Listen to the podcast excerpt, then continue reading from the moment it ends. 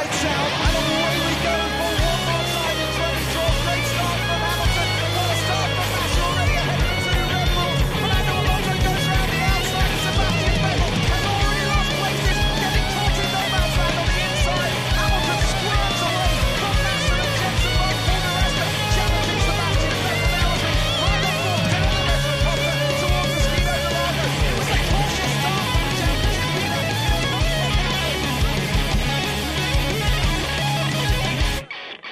Bonsoir à tous et bienvenue dans cette émission qui prépare notre premier Grand Prix de la saison 2014, que j'espère comme moi, que vous êtes tous comme moi aussi impatients.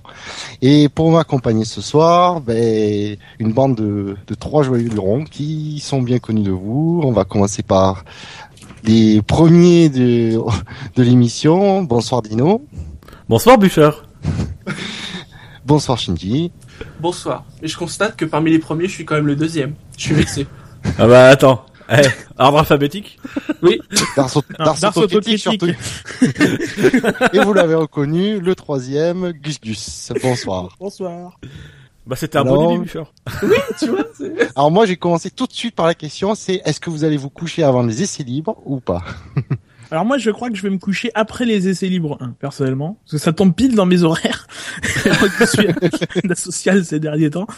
Mais, euh, mais non, parce que sinon, euh, après c'est difficile de se recaler pour se lever demain matin à 4 heures pour les essais libres 3. On, euh, Mm. on risque d'en reparler des essais libres 3 d'ailleurs. que- Tu veux dire les, les essais libres euh, qui se trouvent entre les essais libres 2 et Les essais libres qualifs 2,5. Euh, non, moi je, je vais je vais me lever, enfin je vais me coucher. J'ai peur que je vais me lever pour les essais libres 1, mais quand même par mesure de sécurité, je vais quand même enregistrer euh, les séances. On sait jamais. Ah, le replay est amélioré. Enfin, ça, c'est c'est très très rapide maintenant avec My, avec MyCanal. Mm. Et je pense aussi que je vais me Ah. coucher parce que j'arriverai pas à tenir euh, jusqu'à 4 heures. euh. Oh, ces gens qui ont des horaires normaux, je comprends pas. Mais non, mais je préfère me coucher maintenant et les suivre. Me lever parce que je sais que si je ne me couche pas avant, je les raterai. C'est dingue les calculs qu'on qu'on qu'on fait quand on est fan de Formule 1. Ça, les mecs du football, ils se posent pas la question. Non, Oui, ça Ah, pour le mondial, ils vont se la poser. Ah oui, c'est vrai. oui, c'est vrai. Ben, moi, pour information, je pense que, ouais, je pense. Non, je vais regarder les essais. Bon, après, les essais, les essais libres 2, je sais pas si je vais les voir euh, euh, en, en rêve ou euh, en direct, mais normalement, les essais libres 1, ça, ça devrait pas te poser de problème. Ah, ce qui est relou avec les essais libres 1, c'est que du coup, ils durent deux heures et ça reporte à 4h30 pour se coucher quand même. C'est c'est chaud. C'est plus, Non, plus mais, difficile. Loin, hein. J'ai aucun problème à, à me coucher à 6h ou 7h du mat. Oui. Oui, il y en a qui ont pris une journée, c'est ça? Voilà, exactement. J'ai posé ma journée de congé. Pour dire à quel point j'a- j'anticipe. Bon, messieurs, on a pu voir quand même que l'actualité n'était pas en reste ces derniers temps, malgré euh, donc euh, on a pu s'occuper pendant deux semaines, durant ces deux dernières semaines. À commencer par euh, l'annonce qui, qui nous concerne, qui concerne l'immédiat, c'est l'annonce des euh, du sponsor titre de Williams. Donc ça a été confirmé que euh, Martini était le nouveau sponsor titre avec la superbe livrée. Oh non. Moi, je donne mon avis. Je donne mon avis personnel, la superbe livrée que ça procure à la Williams. Et On avec un dit- petit Je me dis dans de- l'oreillette que l'animateur n'a pas le droit d'exprimer un avis dans cette émission. C'est nouveau, je le prends. C'est nouveau. Eh, quand j'anime, je- j'ai mon style. je fais ce que je veux. Voilà. Et donc, et petit changement de nom aussi de, de l'écurie qui devient du coup Williams Martini Racing. Alors, messieurs, qu'est-ce que vous, ça vous inspire, la livrée, le, ce nouveau partenariat et du coup, le Ouais. futur Williams Santé, déjà. À la vôtre. Ah, ça va picoter cette année, hein. Attention. Ah là, mais la présentation c'était fantastique quand même. L'abus d'alcool est dangereux pour la santé. À consommer avec On se serait modération. cru à la grande période de Esquette, tu sais. Moi, je m'attends à ce que t'aies des mecs avec des verres martini qui se baladent dans le paddock? Ouais, sur Casquette, c'était plutôt météchant dans le, Oui. le sponsor. Ouais. Non, su- sur la livrée, euh, je sens que Dino est pas super fan. Moi, j'aime beaucoup. J'ai juste un petit bémol. C'est à l'arrière de la voiture. C'est c'est le phénomène des grandes surfaces blanches. C'est-à-dire que sur les flancs de la voiture, c'est tout blanc. Il y a une espèce de banco do Brésil qui est tout petit, qui est perdu au milieu de plein de blancs comme ça. Tu sais, ça fait ce côté, euh, on n'a pas beaucoup de sponsors et tout. euh, Mais c'est Ça- peut-être parce que Banco do Brasil a fait un tout petit chèque. oui. Mais non, mais tu vois, sur les flancs, ils auraient pu, je sais pas, soit remettre les, les fameuses couleurs Martini ou remettre des, des sponsors, tu vois, en bas en tout petit pour pour, pour compléter un peu le truc, quoi. C'est tout à fait ça. C'est des, on a vu des, des livrets euh, fictives, des propositions de fans circuler sur les réseaux sociaux qui étaient qui étaient moins décevantes que, que ça. C'est, très joli, les couleurs vont bien ensemble et tout. euh, ça, ça, ça nous rappelle les anciennes livrets Martini dans, du même du même style, mais ça fait un peu vide par endroits. Et je pense qu'ils auraient pu effectivement euh, combler le vide euh, en reprenant la frise. Mais, mais là où ils ont mis la, la frise Martini, c'est finalement dans la continuité de la Williams de l'an dernier, où ils avaient mis des couleurs un peu justement euh, à la Rothmans, à peu près au même endroit. C'était aussi un peu comme ça, euh, pas sur le côté directement, mais plus en bas du capot moteur. euh. Ouais. Mm. ouais. Mais après, je pense qu'il y a aussi un vrai problème. On l'avait déjà vu avec euh, avec les précédentes tentatives, par exemple de Lotus, de renouer avec la livrée de la Lotus euh, JPS. Euh, Il y a un vrai problème aujourd'hui, et c'est peut-être de notre côté à nous en tant que fans, sur euh, la manière dont ces livrées sont sont perçues dans la mesure où on applique une livrée qui a été faite pour des voitures des années 80 quasiment de la même manière sur des Mhm. voitures des années 2010. Sauf que les courbes ne sont pas les mêmes, la construction de la voiture n'est pas la même, la ligne n'est pas la même. Et déjà dans la Lotus, ça, on avait eu un peu de, un peu de difficulté euh, à, vraiment. Enfin moi j'avais eu personnellement, euh, je trouvais que les couleurs avaient pas forcément été bien, bien associées. On retrouvait pas trop le truc. Euh, et là je trouve dans la Williams, enfin moi la Williams, tout le monde dit ah c'est magnifique, c'est trop beau. Ouais, enfin bof, c'est une voiture blanche avec un bandeau de couleur. Ouais. you. Et c'est vrai que, ouais, vous avez raison, il y avait des, des, des- exemples sur Internet euh, qui, en effet, euh, pour le coup, étaient plus jolis. Même si, personnellement, j'aime bien euh, ce qu'a fait la, la Williams. Et par contre, ce que j'aime bien, ouais, c'est sur les combis, le fait d'avoir la frise comme ça sur le côté, un peu style ancienne combinaison, ça, j'ai trouvé ça chouette. Et Ah oui, ça fait une gros combinaison. Hein. Oui. Moi, j'ai autant effectivement la frise est sympa, autant euh, la, combi- les- la combinaison, les, les pilotes ne sont pas du tout élégants dedans. Euh, mais- mais d'ailleurs, tous les habits euh, Martini Williams, ne, enfin, quand ils sont portés, c'est bizarre, ça donne une, une- quelque chose de bizarre. Mais il y a Non, pire, j'ai vu des, des mécaniciens de Williams avec euh, bah, la frise et tout, mais derrière le t-shirt est jaune, je comprends pas vraiment pourquoi. Ah oui, je- Euh, ah ouais, c'est ouais, peut-être je- des anciens mecs de chez Renault. Oui, oui. Qui du coup de désespoir se sont mis à, à l'alcool. Ou un transfuge de chez Pernod Ricard, je sais pas. euh, par contre, euh, c'est vrai qu'au moins, on voit bien les numéros. D'ailleurs, c'est la seule écurie qui a fait un effort pour personnaliser un peu les, les, les numéros de, de chaque pilote finalement. Oui, De- parce qu'en plus, les deux numéros euh, sont, sont dans des typos différentes et des, Oui. et des affichages différents. Mm, mm. C'est vrai qu'ils- fait. ils, ils ont ils ont pris en fait la typo du casque euh, ou euh, quelque chose dans le genre et qu'ils l'ont apposé sur la carrosserie donc c'est vraiment personnalisé jusqu'au bout. Ouais, à Yêtre, ils auraient pu, c'est vrai qu'à Yêtre, ils auraient pu les mettre même un peu plus gros, les numéros, quoi. Il y avait, il y avait beaucoup Bah, il y a de la blanc, place. euh, Ouais, ouais, il y a la place. C'est- vrai qu'il y a la place. Ouais, Moi, j'aime Après- beaucoup la, la frise, mais c'est vrai que ça fait très blanc, euh, trop blanc, limite, euh, comme un peu les plus, les plus lettres sober. Ah, mais Ouais. Quitte à, quitte à faire devant, la voiture sur base bleue, quoi. Enfin, que, comme Oui, c'est les oui. couleurs de, Villi- de, de, de Williams qu'on les connaît, euh, qu'on lui connaît depuis les dernières années, autant faire bleu et mettre des, une frise avec du blanc ou quelque chose dans le genre, quoi. Ah non, le Après, c'est vrai que c'est pas vraiment le- les couleurs de Martini, mais Martini Racing, ça a toujours été un fond blanc, quoi. Non, euh. ah, il y a eu rouge chez Brabham quand même. Oui, c'est vrai, t'as raison. Alors, Martini, on te dit Martini Racing. Bah oui, Ouais, mais bon, c'était leur sponsor principal. Ouais, mais bon, on connaît surtout Martini Racing euh, en fond blanc, quoi. Oui, oui, non, mais c'est sûr. Euh, ils vrai. reprennent les Ouais, couleurs connues, quoi. euh, Moi, ce qui, ce qui se comprend. Mais après, euh, plus plus sur le sur le fond, euh, je je suis quand même assez réservé sur ce partenariat avec Martini, dont j'ai justement l'impression qu'il vise à à surfer un peu sur euh, sur euh, sur cette vague nostalgique qu'on a déjà vu chez d'autres écuries et d'utiliser une livrée de, de voilà de, de alors bon, ils le ils le font déjà depuis pas mal d'années parce que la précédente livrée était inspirée de Rothmans euh, enfin de celle des années du milieu des années 90 euh, mais voilà je, je, je pense surtout que c'est alors ça, ça on a l'impression que Martini ils ont apporté 90 millions de dollars parce que là, on voit que Wow. Martini bon Non, je- très je clairement, non, le- Williams, quoi. le, le chiffre est très très en deçà Très clairement, Et vu pense le- surtout- le- vu l'exposition sur la voiture, c'est effectivement, euh, ils ont pas dû euh, verser tant que ça. ouais. voilà Oui, C'est souvent et, et je proportionnel. Bah, quand même, c'est quand même le sponsor titre. Enfin, c'est peut-être pas 90 millions, Oui, mais, mais alors, justement, justement, est-ce que euh, c'est la question, c'est le, c'est le sponsor titre, mais est-ce que c'est le sponsor titre parce qu'il ramène de l'argent ou parce qu'il a justement ce potentiel historique? Martini Racing, ça parle même à beaucoup de gens. Il y a la nostalgie, c'est ça aussi transcende la Formule 1 parce que Martini Racing, c'est pas que la F1. Martini, c'est c'est un nom qui est connu au-delà de la F1 en rallye, en endurance. Enfin voilà, les, les livrets Martini Racing, on en a vu un peu partout. Est-ce que finalement le vrai intérêt économique, c'est pas de surfer sur ce nom, euh, plus que d'a- d'avoir les rentrées d'argent, pour euh, euh, renvoyer vers une image vintage, un peu comme Lotus l'avait fait avec la livrée JPS, et dire voilà, on, renoue avec le passé. moi, je pense que c'est plutôt ça, et c'est ce qui tend à me. On en parlera peut-être un peu plus tard sur les sur les, performances de, de la Williams. C'est ce qui ne me fait pas forcément être très confiant non plus pour Williams. C'est que je pense qu'aujourd'hui, voilà, on, on nous vend une sorte de renouveau, un retour au passé, euh, une espèce de, de, de, de glorieuse histoire, mais j'ai l'impression qu'on essaye de nous la vendre et pas qu'elle est réelle, que, que c'est pas un vrai retour. Alors, j'ai même envie de, suggérer une troisième option. Est-ce que c'est pas le sponsor titre, juste, ah, j'ai envie de dire par défaut, parce que c'est juste un plus gros sponsor que les autres euh, sponsors que c'est de pas Williams. impossible, ouais. Que ce soit juste Ah, en fait le plus gros. il faut que l'écurie elle soit d'accord avec ça parce que euh, parce que moi je suis plutôt, je plutôt d'accord avec Dino euh, dans l'intérêt de, de- l'intérêt de Williams c'est de mettre Martini en avant même s'il donne pas euh, l'argent d'un sponsor titre. Parce que quand on voit la livrée certes la livrée reprend les couleurs de Martini mais effectivement il y a beaucoup de beaucoup d'espaces vides qui quand on voit sur d'autres sur d'autres voitures les sponsors titres sont plus exposés que ça. Le, le logo Martini sur le sur le capot moteur il est en arrière il est un peu petit euh, c'est pas une exposition maximale quoi c'est euh, Non.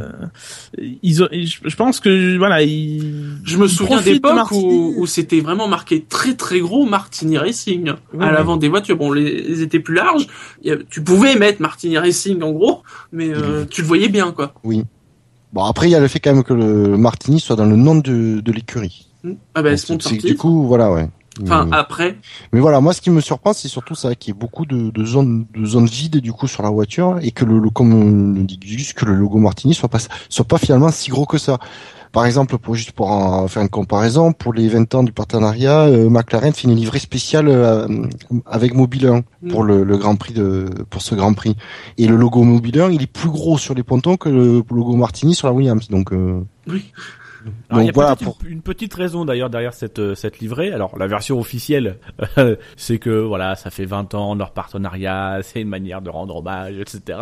ça Euh, occupe surtout de la place. Ça occupe la place, ouais. Ah oui, Oui, mais c'est surtout il y a une autre raison euh, pour la pour laquelle surtout ça se fait ce, ce week-end en Australie, c'est que euh, ExxonMobil, donc qui est la, la, la société mère et propriétaire de, de Mobile One, euh, ExxonMobil a, avait perdu le, la distribu enfin le, le marché euh, de la vente de ses produits en Australie en 2010 et ils l'ont récupéré cette année. C'est-à-dire que cette année ils viennent de signer un accord avec euh, 7-Eleven pour distribuer dans tous les 7-Eleven d'Australie euh, leurs produits euh, aussi bien huile que que pétrolier de ExxonMobil. Donc c'est aussi euh, c'est clairement il y a un intérêt économique derrière, c'est de la pub clairement et on peut très bien penser que euh, un peu à l'image de ce qui se fait en NASCAR où c'est euh, on paye pour une course, on peut penser que Mobile One a, a profité de l'occasion pour euh, euh, mettre un petit peu plus d'argent peut-être sur la table pour euh, passer cette saison et peut-être que euh, du coup McLaren fera ça tout au long de l'année un peu à l'image de ce que faisait Braun euh, en 2009 où euh, quasiment à chaque Grand Prix il changeait le sponsor qui était sur la voiture, il personnalisait un peu en fonction du Grand Prix et peut-être que McLaren c'est la solution qu'ils vont trouver sur tout au long de l'année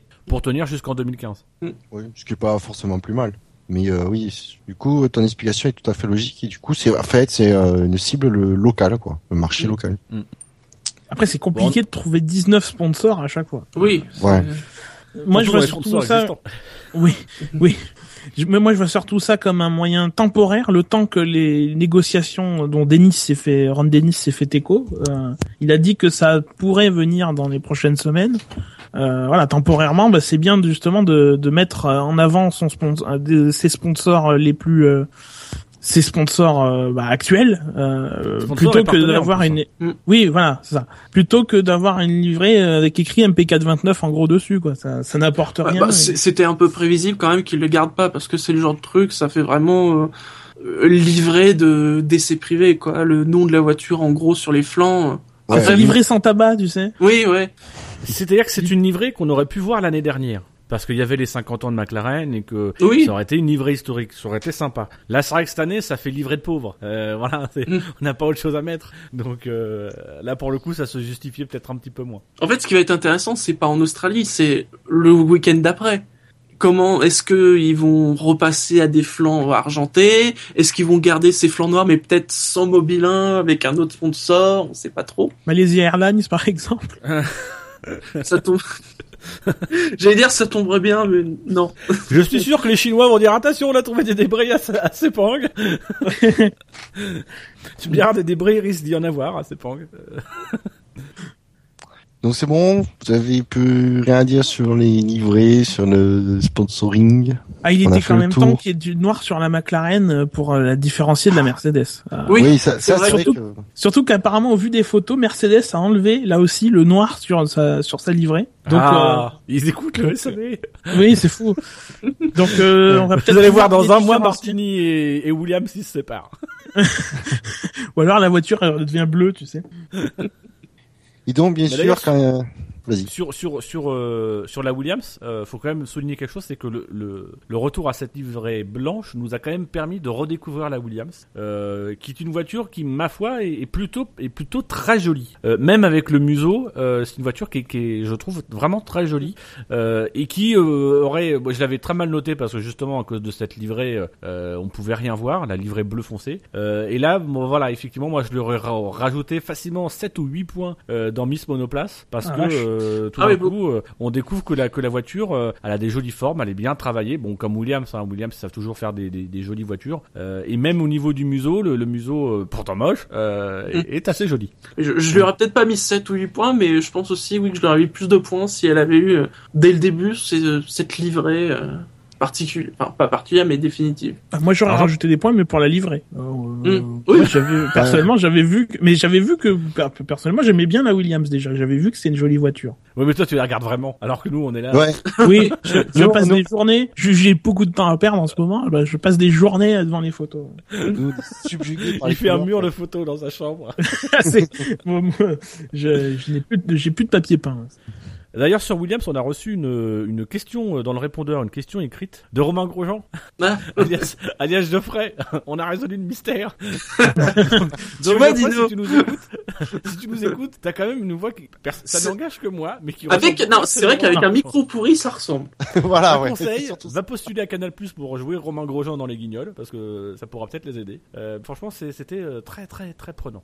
Euh, et donc la question de, Geoffrey est la suivante. Pensez-vous que Williams peut redevenir de manière durable un top team? L'équipe s'est restructurée ces dernières années. Départ de Patrick Head, de Sam Michael et de Frank Williams. Le départ de Frank Williams, il est relatif.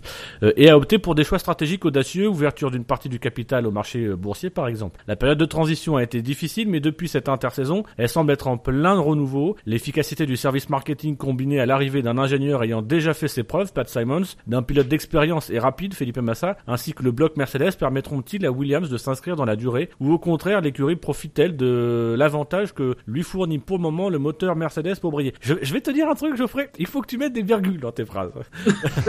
et pourtant, je suis un expert des phrases longues, mais mets des virgules. Euh, reviendra-t-elle une équipe, redeviendra-t-elle une équipe de milieu de tableau une fois que Red Bull, Lotus, Ferrari auront atteint leur véritable niveau de compétitivité? Qu'en pensez-vous, messieurs?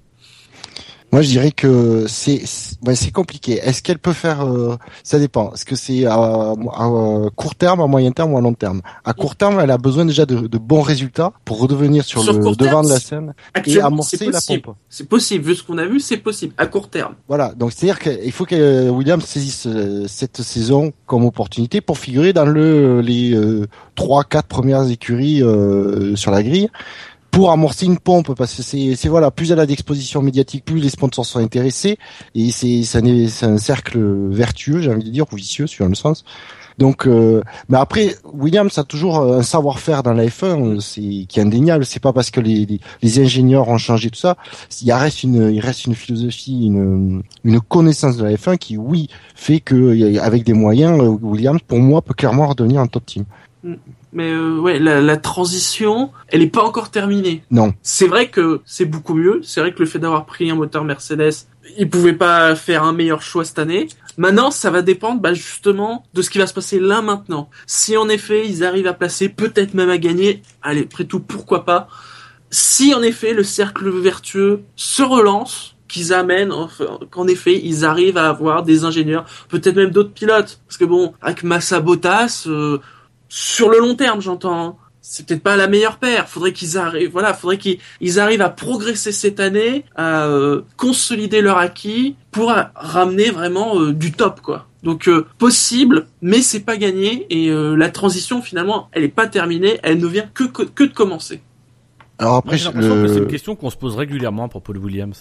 On s'est déjà Mais, posé en 2012 et on a vu qu'en 2012 ça n'a pas été le cas. On a on a on a cru avec la victoire de Maldonado et avec la saison techniquement qui était bonne, même si du côté des pilotes ça n'avait pas assuré, la voiture avait été bonne. Euh, ils avaient quand même réussi à malgré tout maintenir un certain niveau jusqu'à la fin de saison. Euh, et ça les a pas empêchés de faire une saison mais mais mais vraiment catastrophique l'année dernière. Euh, voilà, moi je je, je pense au- au- sincèrement, je pense qu'aujourd'hui c'est un peu de la poudre aux yeux, que effectivement ils profitent clairement de l'avantage du moteur Mercedes et je ne crois pas que à long terme euh, ça redevienne un top team. Dans la mesure, tout le simple, c'est que euh, ça m'a choqué cette semaine dans, dans les spécialistes. Euh, ils se posaient la question de savoir si euh, si Lotus était encore un top team. Mais Lotus n'a jamais été un top team. C'est une équipe qui, avec des moyens euh, inférieurs, a réussi à se battre l'an dernier pour la victoire euh, et pour les podiums assez régulièrement. Mais c'est pas un top team. Euh, un top team, c'est c'est une équipe qui est capable d'être sur plusieurs saisons de suite à la pointe. Et ça, malheureusement pour moi, Williams, je, pense, n'en a pas les moyens, ne serait-ce que financièrement et en termes d'avenir. Massa, il va faire deux, trois saisons,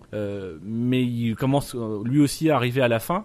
Je, ne vois pas de positif. En tout cas, je vois pas le grand retour de Williams. Je pense que c'est prématuré. Ça va peut-être poser des bases, euh, mais mais je pense que c'est trop trop trop tôt. Notamment au regard de l'intersaison. Euh, on ne juge pas le redressement d'une équipe comme Williams juste sur 12 journées d'essais euh, privés dont on ne sait quasiment rien. Euh, Ah, Là, je crois qu'on est tous d'accord sur ce point-là. On dit voilà, on voit un potentiel, mais encore faut-il qu'il se concrétise et euh, sur euh, une longue période, et pas que ce soit juste un, comme tu l'as dit, en 2012 la victoire de Maldonado, qui était, euh, à dire presque un coup de chance, ce serait euh, méchant, mais euh, une opportunité exceptionnelle. Ouais, c'est une... mais en même temps, elle est pas volée cette victoire dans, dans, Non, dans- j'ai jamais dans dit la qu'elle était saison volée, hein. globalement parce que euh, ils font une bonne saison techniquement, mais c'est le truc, c'est quand tu regardes les trois dernières saisons, t'as une saison euh, catastrophique euh, en 2011, une bonne saison en 2012 et une saison catastrophique en 2013. Mais j'ai envie de dire que un peu comme les saisons 2011 et 2013, euh, Williams ils se sont un peu perdus dans le dans le développement de la voiture. Alors c'est vrai que 2012 ils ont bien commencé à Barcelone, ils ont gagné etc.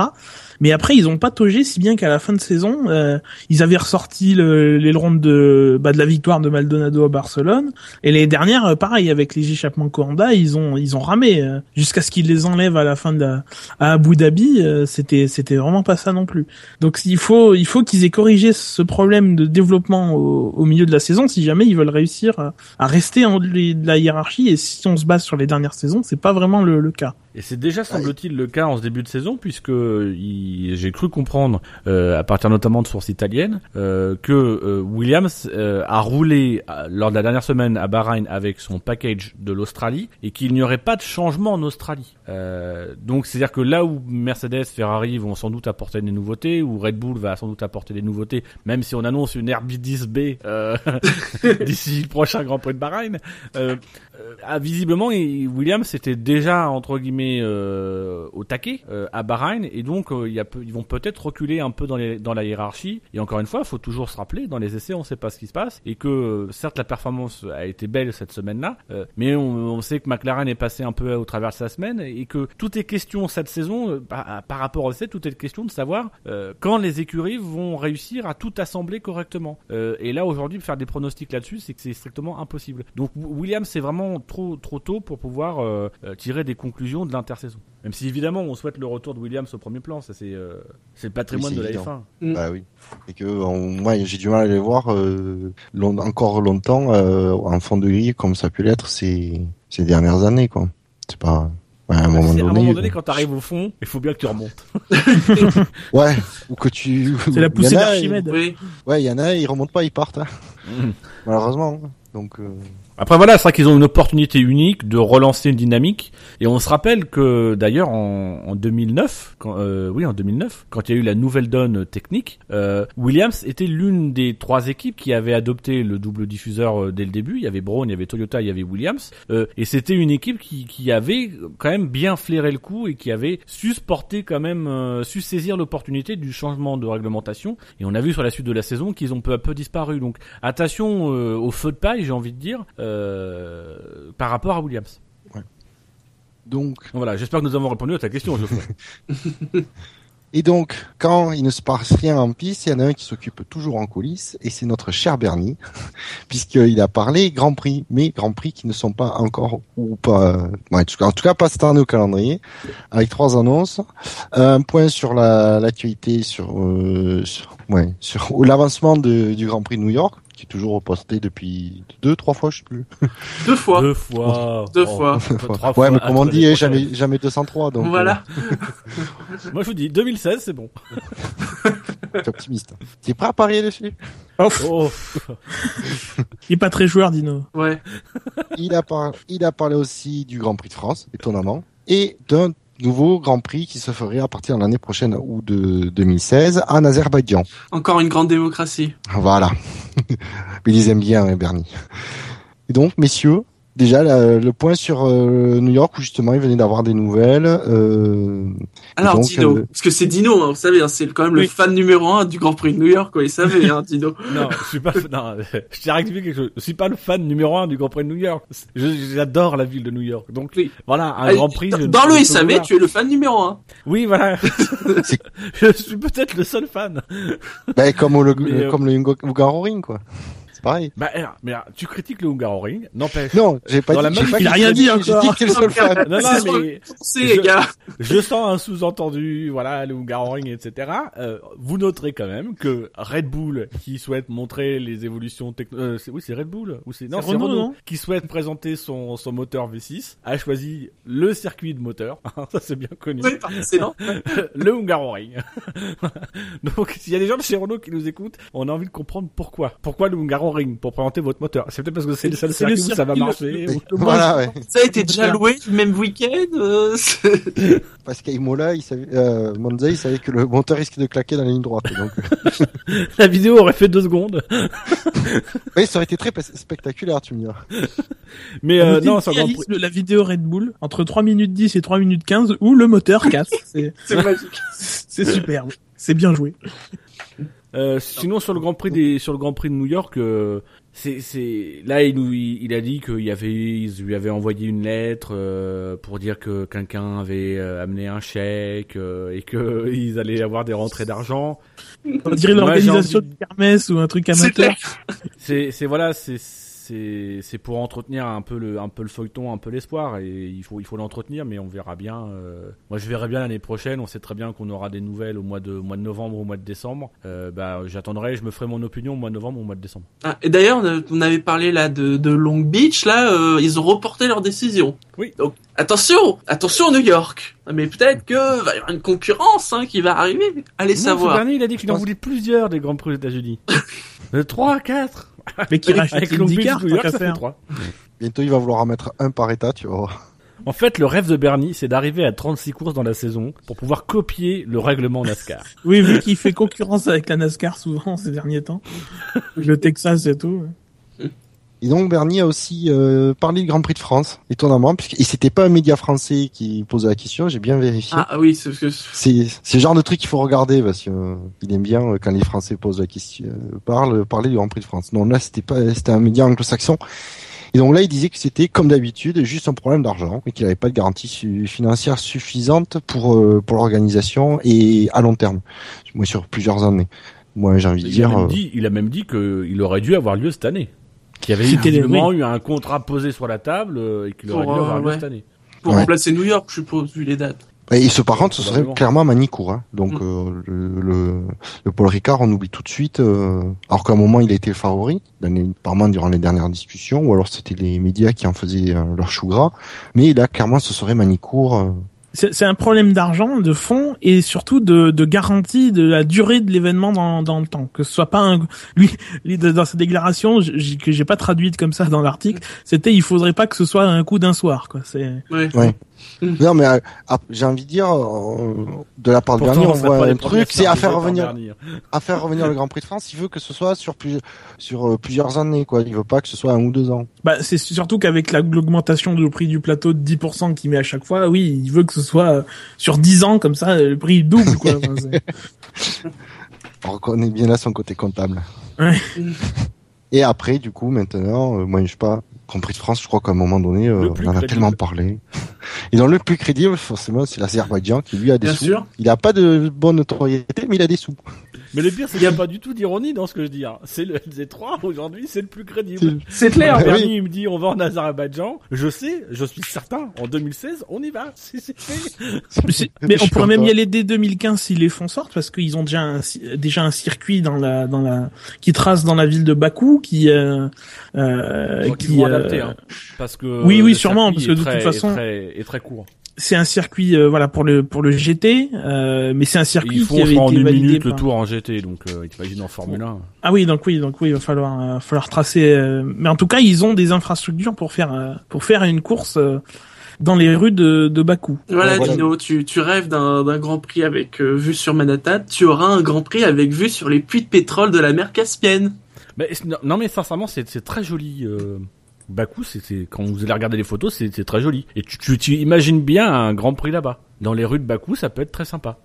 Après, euh, c'est comme tout quoi. C'est on y va pour quelles raisons? Bah c'est clairement des raisons euh, politiques et économiques, mais c'est pas pour des raisons euh, euh, sportives ou voilà. Là pour le coup, il n'y a pas de marché à conquérir. À conquérir, il y a que dalle quoi. C'est vraiment euh, Ils mettent un chèque sur la table et voilà. Tout à fait. Tiens, là, je- juste en regardant rapidement, tu vois, ju- juste une phrase pour vous expliquer pourquoi. hein, pourquoi La croissance en Azerbaïdjan est élevée, de l'ordre de 34,5% en 2006 et 29,3% en 2007. Voilà. Ah là là. Alors on voit qu'il a, chi- qu'il a, qu'il a quand même raclé le fond de tiroir pour trouver une excuse à peu près potable. bon. Rappelons à ceux qui ne le sauraient pas euh, que l'Azerbaïdjan est une dictature. Oui. Hein, euh, Oh, oh. mm, Euh, moi je dis on dit beaucoup de mal de ce type de régime. il veut pas se faire plastiquer sa voiture, dis donc. On appelle ça un régime fort. Oui. Mais que la F1, euh, comme on avait dit que en 2012 avec Bahreïn, est une organisation apolitique comme tout sport et que euh, la FIA et la FOM se foutent complètement, euh, enfin n'ont pas à prendre parti dans, le- dans la gouvernance des pays des autres. Oui, surtout qu'on sait très bien que dans ce type de régime, euh, il y a des problèmes. Et la, la dictature, elle existe, mais en dehors de l'événement. On l'a vu lors des Jeux Olympiques à Sochi. Euh, pendant les JO, la dictature n'existait pas. En Oui. dehors des JO, là, euh, voilà, il y avait des petits problèmes. Euh, bon, euh, et ça va être pas, c'était pareil en Chine. Voilà, la dictature, elle s'arrête au moment de l'événement. C'est ce qu'il faut comprendre. Donc, rassurez-vous, on va certes dans des pays qui sont des dictatures là maintenant, mais en 2016, le 16 mars, entre le vendredi matin et le dimanche soir, l'Azerbaïdjan ne sera plus dictature. C'est la, c'est la fameuse trêve formulinesque. Voilà. Comme il y a la trêve olympique, ben, Non, c'est juste qu'ils ont des services de sécurité très compétents. Soyons réalistes. Bon, de toute façon, moi, je sais pas. Est-ce que, mais est-ce que ça vous enthousiasme un, un Grand Prix dans les dans les rues de Bakou Au moins, parlons sur l'aspect sportif du de ce Grand Prix. Je ne ah, faut je voir ne le sais-. Je- sincèrement, pour avoir vu, euh, il existe des caméras embarquées euh, du circuit euh, qui accueille justement euh, l'AGT. Je, je ne, je n'arrive pas à voir comment on peut organiser un Grand Prix dans, dans, dans alors après c'est effectivement c'est pas les mêmes normes non plus, euh, c'est pas les mêmes voitures, donc je pense que le, le- en termes de protection, de largeur de piste, il y aura des, des choses qui seront adaptées. Mais clairement le circuit me fait un peu penser à Pau ou à Macao. Alors, pas Ah du oui, tout sur le tracé, mais sur la sur la largeur, euh, tu dis comment tu peux vouloir organiser un Grand Prix quand euh, t'as déjà du mal à passer une voiture. Donc euh, euh, voilà. Après bon, on se doute bien que voilà, il y, y aura des adaptations qui seront faites et le circuit, bah, ça sera un circuit en ville, euh, donc on, on peut pas dire qu'il soit Un énième circuit hein. en ville. Donc, tu veux dire que ce sera plus du type euh, Monaco que du type euh, que du type Singapour? Euh, non, non, non. c'est, euh, Je pense que pour le moment, Le tracé peut être que- complètement différent de, du circuit qui existe déjà. hein. Sur sur ce qu'on peut voir nous aujourd'hui, c'est vrai que les, les rues sont assez étroites. euh, Il n'y a pas forcément beaucoup de dégagement. Après, je pense que si vraiment il y a un Grand Prix qui se déroule là-bas, euh, on va appliquer les mêmes standards qu'à Singapour et que bah voilà parce que c'est pas les mêmes voitures. Aujourd'hui, le circuit des travaux, comme ça hein, parce que c'est des GT, euh, parce que les GT elles peuvent euh, elles peuvent taper, frotter un peu, c'est pas trop gênant. Une Formule 1, elle ne peut pas taper ou frotter un peu. Donc euh, ils, ils, ils, élar- ils élargiront euh, euh, les rails, etc. Ça se trouve c'est juste une question de le rail on l'a mis sur euh, deux voies de, de, de bus. Alors il faudra la mettre sur trois pour euh, la Formule 1. Donc c'est peut-être juste ça. Et puis ça sera peut-être tout simplement un tout nouveau circuit euh, Voilà. euh, tracé autour ou dans un quartier voisin ou ce genre de choses. Hmm. Donc peut-être construire sur la mer. Oula. Le Grand Prix sur pilote. Ah, là, là, là, ouais. Ils ont à attention, bien hein, il y aura les que les calculs. pilotis, il y aura pas de piste. Hein. Les de pilotes seront obligés de rouler sur les pilotis avec deux roues. Ah, enfin, on va remettre le pilotage non, en avant. Et tu mets, tu, tu mets du piment, tu vois, tu fais un pont, euh, tu fais un pont sur la mer, mais tu mets pas de rambarde au pont. Donc les perdants, ceux qui sortent de la piste, ils, ils plongent. Tu fais À, la. Ascari, quoi. une grosse parabolique, tu vois, une grosse parabolique, mais vraiment sans rien. Avec pour consigne au pilote, attention, tu sors, t'as intérêt vite de sauter de ta voiture parce que tu vas tomber dans la mer. Et Un bouton éjecte. Bon, apparemment, il a aussi Bernie a validé, là, a confirmé la signature du Grand Prix du, Me- du Mexique, mais euh, voilà, sans plus de précision, histoire de mentionner ce sujet. Je sais pas si vous inspire Ouais, quelque chose. Il y avait pas trop de suspense. Sur, sur le Mexique, Oui. le report cette année, c'est surtout euh, l'étendue des travaux euh, qu'il y avait à faire et euh, Ouais. euh, enfin c'était pas vraiment une surprise le report du Grand Prix du Mexique. Après qu'il soit là en 2015, euh, moi ça me ça, Ouais, on est- ça fait pas on en est ça fait sûr, pas quoi. l'ombre Mais encore une fois, il va y avoir un embouteillage pour 2015. Oui, surtout Ah, que comme comme a priori il y aura plus d'accord Concorde euh, global en tout cas, en vraiment tripartite entre toutes les écuries, la FIA et la FOM. Euh, il Ouais, ça faut euh, rien. oui, ben du coup euh, pour l'instant Bernie ne peut pas avoir l'aval des. Il faut qu'il demande à toutes les écuries euh, une une à une si elles sont d'accord pour euh, augmenter le, le- la limite de 20 grands prix. Alors, euh, est-ce que ça faisait pas d'une, est-ce que, est-ce que ça faisait pas partie d'une des conditions des précédents accords, accords Concorde? Et que justement, du coup, euh, comme il n'y a plus d'accord Concorde, ça, au contraire, ça lui donne plus de liberté. Euh, moi, il me semble avoir lu que la limite de 20, elle est restée dans les accords individuels. Euh, après, euh, faut voir. C'est vrai que c'était pas clair. On sait que sur l'ancien, en effet, euh, c'était marqué. Sur l'actuel, euh, c'est vrai que quand on a vu euh, que le calendrier dépassait les 20, on se posait des questions. euh, Bon. Parce que comme on sait que quand même c'est un, ouais, Bernie a envie de faire, euh, de passer cette limite depuis un moment et qu'il était contraint par les écuries euh, voilà, en dessous. Voilà, c'est ça. Est-ce que les équipes ont changé d'avis? Parce que visiblement, euh, il y a quelques mois encore, elles étaient pas du tout pour un dépassement de la barrière des 20. Bon, il va les avoir à l'usure. hein. Donc voilà, pas d'autres news concernant les, les circuits, les futurs grands prix, les anciens, euh, Il y, a probables. le- il y a le Grand Prix de Corée, le Grand Prix d'Inde, euh, il, il écarte pas le retour, mais en même temps, sur, sur le cas du Grand Prix d'Inde, je crois qu'il écarte pas le retour, alors que le retour normalement est programmé à 2015, mais que ça sent un peu le j'écarte pas le retour, ça veut dire que euh, pour le moment l'Inde est un petit peu entre parenthèses. Et c'est Ouais. toujours les mêmes problèmes en Inde. Hein. Ces questions de fiscalité, euh, apparemment, ça, ça continue à l'ennuyer. Et puis sur la Corée, il dit euh, pour qu'il revienne, il faudrait déjà qu'il Ah oui. change de gouvernement. Euh, c'est ce qu'il dit Oui. euh, grosso modo sur la sur la Corée du Sud. Ah oui, j'avais oublié cette. euh, ouais, ouais. Il est ouais, il est plutôt. Euh... Ouais, pour l'instant que vu les dernières déclarations, la dernière déclaration qu'il a fait, c'est que la Corée, euh, c'est pas près de revenir. hein. Bah, la Corée c'est une démocratie. Au sud, oui. Oui. Ah au sud Non, Au, Moi, je parle au de la sud, Corée, tu- euh, je sais plus combien parallèle, oui. Oh, ça me surprendrait pas qu'un jour, euh, on pu- la F1 aille en Corée du Nord. hein. Ouf. Avec Bernie, tout est possible. sur la zone neutre. Oh là là. La zone démilitarisée. surtout. Elle est pas neutre. Oui, elle bon. Alors par contre, là, si tu sors de la piste, c'est des mines. hein. ouais. Et pour revenir, alors bon, je pense que là on a fait le tour des, des grands prix. Alors oui, je dis, c'est ma première euh, fois que je, je fais l'animation du SAV, donc euh, c'est pas forcément au point. Euh, donc plusieurs news encore, il nous reste. Il a un peu investi sur Turbo Renault, vous voyez. Donc. il fait quelques tours, il rentre au stand, il fait quelques tours, il rentre au stand, puis Oui. des fois il s'arrête en piste. Ah, ju- Juste pour une courte réponse, là, il y a JH Fiamma sur le chat qui demande est-ce que les équipes sont obligées par contrat de participer à toutes les courses de l'année? Oui. Oui. Elles sont même obligées de participer au championnat sur plusieurs années, donc euh, puisque les accords Concorde les engagent sur plusieurs années. Oui, puis même à enfin, toi. à un moment donné, euh, même sans ça, même sans l'obligation, euh, vous imaginez les équipes de pas aller sur un Grand Prix? Elles vont Il y a pas être beaucoup de nombreuses. gens hein. qui évoquent la- la- le fait que Red Bull, ne- c'était dans l'intérêt de Red Bull de pas venir à, à, à Melbourne pour développer la voiture. Jean Alési notamment. Il me semble que Jean Alési a dit que ils auraient dû rester chez eux plutôt que d'aller à Melbourne.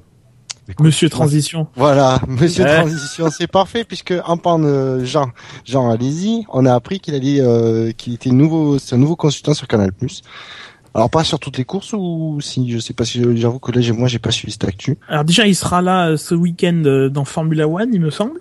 Et euh, selon TV France. Mag, Et selon TV Mag, il remplacerait Jacques Villeneuve pour les Grands Prix où il serait retenu par ses obligations en rallycross et à l'Indy 500. Oui, alors en sachant que Jacques Villeneuve, il a aussi une autre obligation, c'est qu'il vient d'intégrer l'équipe de Sky Italia. Ah, Ah, Dino Allô. Allô Oula, on Oui, forfait, forfait, di- forfait dixième de seconde. Est-ce que, vous- est-ce que vous m'entendez correctement là? Là maintenant, oui. Ah. Tu marchais sur un euh, câble Oui, c'est ça, c'est... J'ai pas de chat, mais c'est mon chat qui est en train de mordiller le câble SDSL. Euh... Arrête, Minou euh... euh, que- Ah mince, qu'est-ce que je disais Euh, Que Jacques Villeneuve vient d'intégrer. Oui, alors euh, à noter quand même que Jacques Villeneuve il vient d'intégrer l'équipe de Sky Italia. Il y a eu une annonce qui a été faite par euh, par la Sky Italie, comme quoi il a intégré le, le dispositif Sky. Donc Parce moi j'ai failli à un moment il- il donné a- il avait déjà un. Parce qu'il avait déjà un contrat avec Sky l'an dernier. D'ailleurs, quand on pensait qu'il allait être euh, commentateur, et puis quand il est passé sur Canal, on s'est dit, il a pas un contrat avec Sky. Et en fait, je crois qu'il il faisait une, une, Il une rubrique, voilà, il faisait un débrief. C'est-à-dire que pendant le podium, il, il- on l'entendait pas parce qu'il partait en fait sur euh, sur la télé italienne. C'est tellement bien. D'accord. Vivement les podiums. Donc voilà. Euh, moi sincèrement, Jacques Villeneuve, euh, on a on, on a aussi entendu euh, euh, lors des spécialistes euh, parler de que, que Laurent Dupin euh, euh, apparemment participerait également aux commentaires. Euh, cette saison. Donc, enfin voilà, je, je trouve que le dispositif de Canal+, notamment autour de Jacques Villeneuve, est pas très clair euh, et que, bah, pour le moment, notamment avec Jean Alexis, on rajoute un peu des personnalités, pas forcément ce qu'il y a de mieux à mon goût. On rajoute des personnalités pour euh, pour pour faire une, une espèce de dream team. Sauf que la cohérence, on la trouve pas vraiment. Euh, et ça, je regrette un peu. Je, C'est ça, je ça va, ça va manquer de continuité en fait de Grand Prix en Grand Prix. Euh, C'est-à-dire que l'année dernière, on avait les deux mêmes commentateurs à chaque fois, à part en Inde, euh, où c'est euh, Montagny qui avait remplacé Villeneuve. Euh, là, on risque, euh, voilà, de pas pouvoir aborder les Grands Prix pareil parce que euh, ça va changer souvent, quoi. Ça peut être intéressant s'ils sont trois. Mais Ah oui, là, peut-être, enfin oui. l'année dernière, en tout cas, ils étaient deux. Donc l'inconvénient, c'est quand ils sont deux, euh, s'il y en a un qui est pas là, bah il t'en reste, t'en as qu'un seul qui fait la continuité et c'est pas terrible. Euh, surtout que c'est Febro et Febro, il est pas l'animateur qui va commenter tout seul. Euh, il reste quand même euh, assez mesuré. Bon, voilà, ça, ça pourrait être débattu, mais bon. Euh, si s'ils sont trois, euh, bon bah il y en a un qui peut changer. T'en as au moins deux qui sont là régulièrement, tout le temps, euh, et qui font, qui servent de point d'appui. Et l'autre, il a plus le le- le- l'image d'un consultant euh, en option qui vient apporter son expérience. Mais là, ça peut changer, c'est moins gênant. Mais alors, j'ai pas vu les spécialistes. Il y a quoi autour de Laurent Dupin? Bah alors, j'ai ils, ont euh, ils ont dit mais ça a duré quoi, c'est ça a un quart de seconde hein, que Laurent Dupin euh, intégrerait enfin serait davantage euh, dans dans, dans dans les commentaires. Donc est-ce que c'est il va être davantage dans les dans les pits euh, ou je sais pas quoi Euh, Est-ce que on va, va pas faire mont- monter euh, Montagny en, en cabine euh, et puis faire descendre euh, Dupin euh, s'occuper de tout ce qui est de la technique et des échos du paddock? Est-ce qu'on va pas mettre euh, Laurie Enfin c'est c'est ça qui est pas très clair, c'est qu'on ne sait toujours pas finalement. Il y a des nouveaux noms, mais le, le dispositif est pas très clair. Bah, ils ont, en tout cas, ils ont que eux-mêmes ne savent pas où ils vont. Ouais, c'est peut-être ça. Ils vont voir. Ils sont en train encore d'a- d'assembler les briques pour voir que, quelle est la meilleure euh, organisation. Alors à noter par contre que Canal Plus euh, le mercredi à 19h va diffuser euh, le Grand Prix en caméra embarquée et sans commentaire euh, avec les, les teams radio. Enfin ils, vont diffuser. euh, alors je sais pas si c'est de la course en entier ou si c'est un, un résumé, mais en tout cas vont diffuser. euh, Je pense que ce sera un résumé. c'est un résumé. C'est avant Bah, les vont- spécialistes. Ouais, donc ils vont diffu- diffuser un résumé en, en natural sound quoi, avec avec la radio euh, dedans. En Et qui, et qui et en- apparemment serait en clair sur Canal Plus Sport. Bah, c'est le Ah. créneau qui est en clair sur euh, sur Voilà. certaines box, qui est, euh, c'est le, c'est le créneau euh, horaire où Ouais. En, soirée, voilà. et sur la TNT. Mais bon après, euh, si ça tient autant de temps que ce qu'ils avaient fait l'an- l'année dernière, leur résumé, euh, où à un moment donné, je, je les ai même plus vus ces résumés-là. Je je sais pas où ils sont passés, euh, qui étaient pas mal Bah, foutus parce que c'est, pendant l'été où ils ont pris les vacances quoi pendant l'été. Ils ont plus rien fait, Oui, même pas puis- les et puis- spécialistes.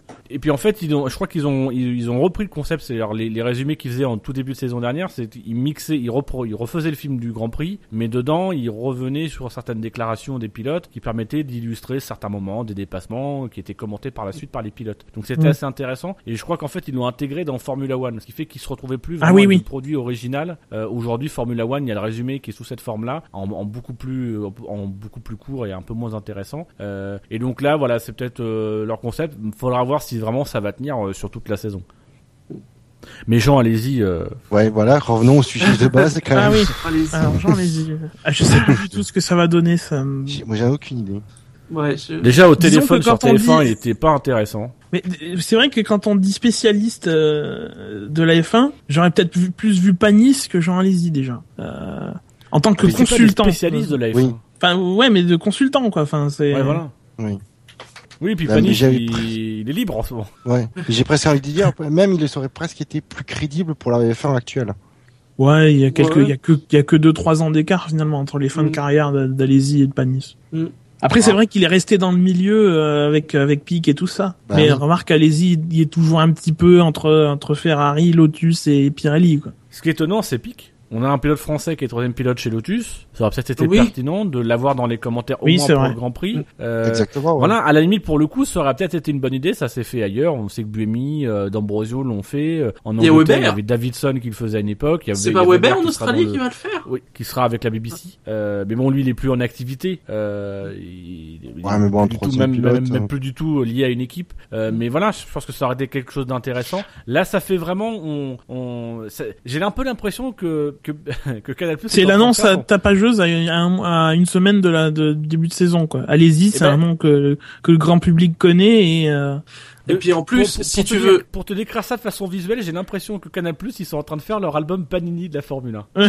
c'est un peu ça. C'est un paquet que d'autocollants et hop, ah, j'ai l'autocollant, allez-y, hop, je le colle.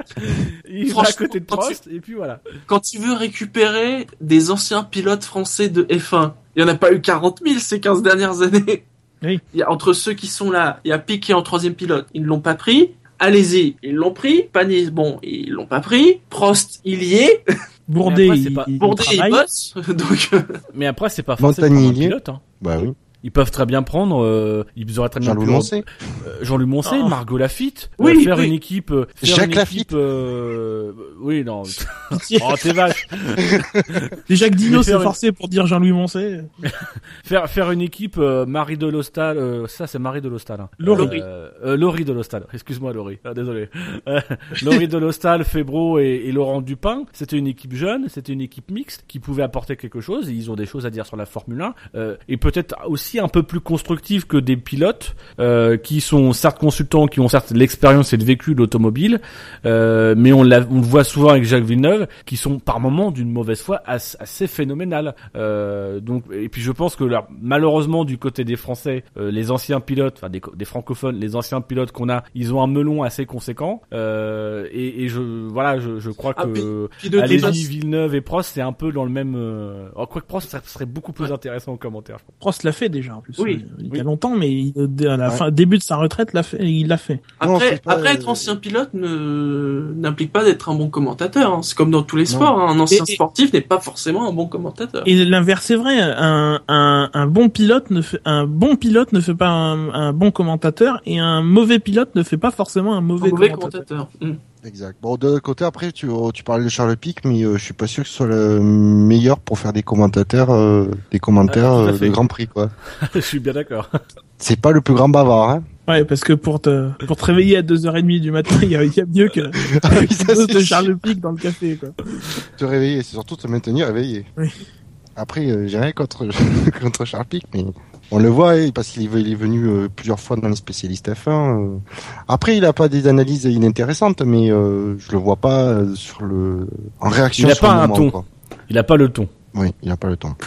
Après, comme, comme le dit Lord Phoenix sur le chat, c'est vrai que Charles Pic, en tant que troisième pilote, il a un devoir de réserve. Ce devoir Ouais, de enfin, réserve, Oui, aussi. Il y avait le même il y a- sur TF1, il se il se privait pas pour balancer des trucs. Hein. mais en, en plus, enfin, on- le consultant, on peut très bien comprendre qu'il ait un devoir de réserve. Il n'est pas forcément là pour polémiquer et s'engager. Il est justement ce qui peut être intéressant avec un, un gars comme Charles Pic. Je dis Charles Pic, c'est un troisième pilote euh, francophone. Ce qui peut être intéressant, euh, c'est justement d'avoir son point de vue technique, son approche, parce que lui, il est dans le milieu. Et c'est là où c'est intéressant. Euh, évidemment, on- moi, si Charles Pic vient en commentaire, je vais pas attendre de Charles Pic euh, qui, qui, qui lance des pics. Euh, je- voilà.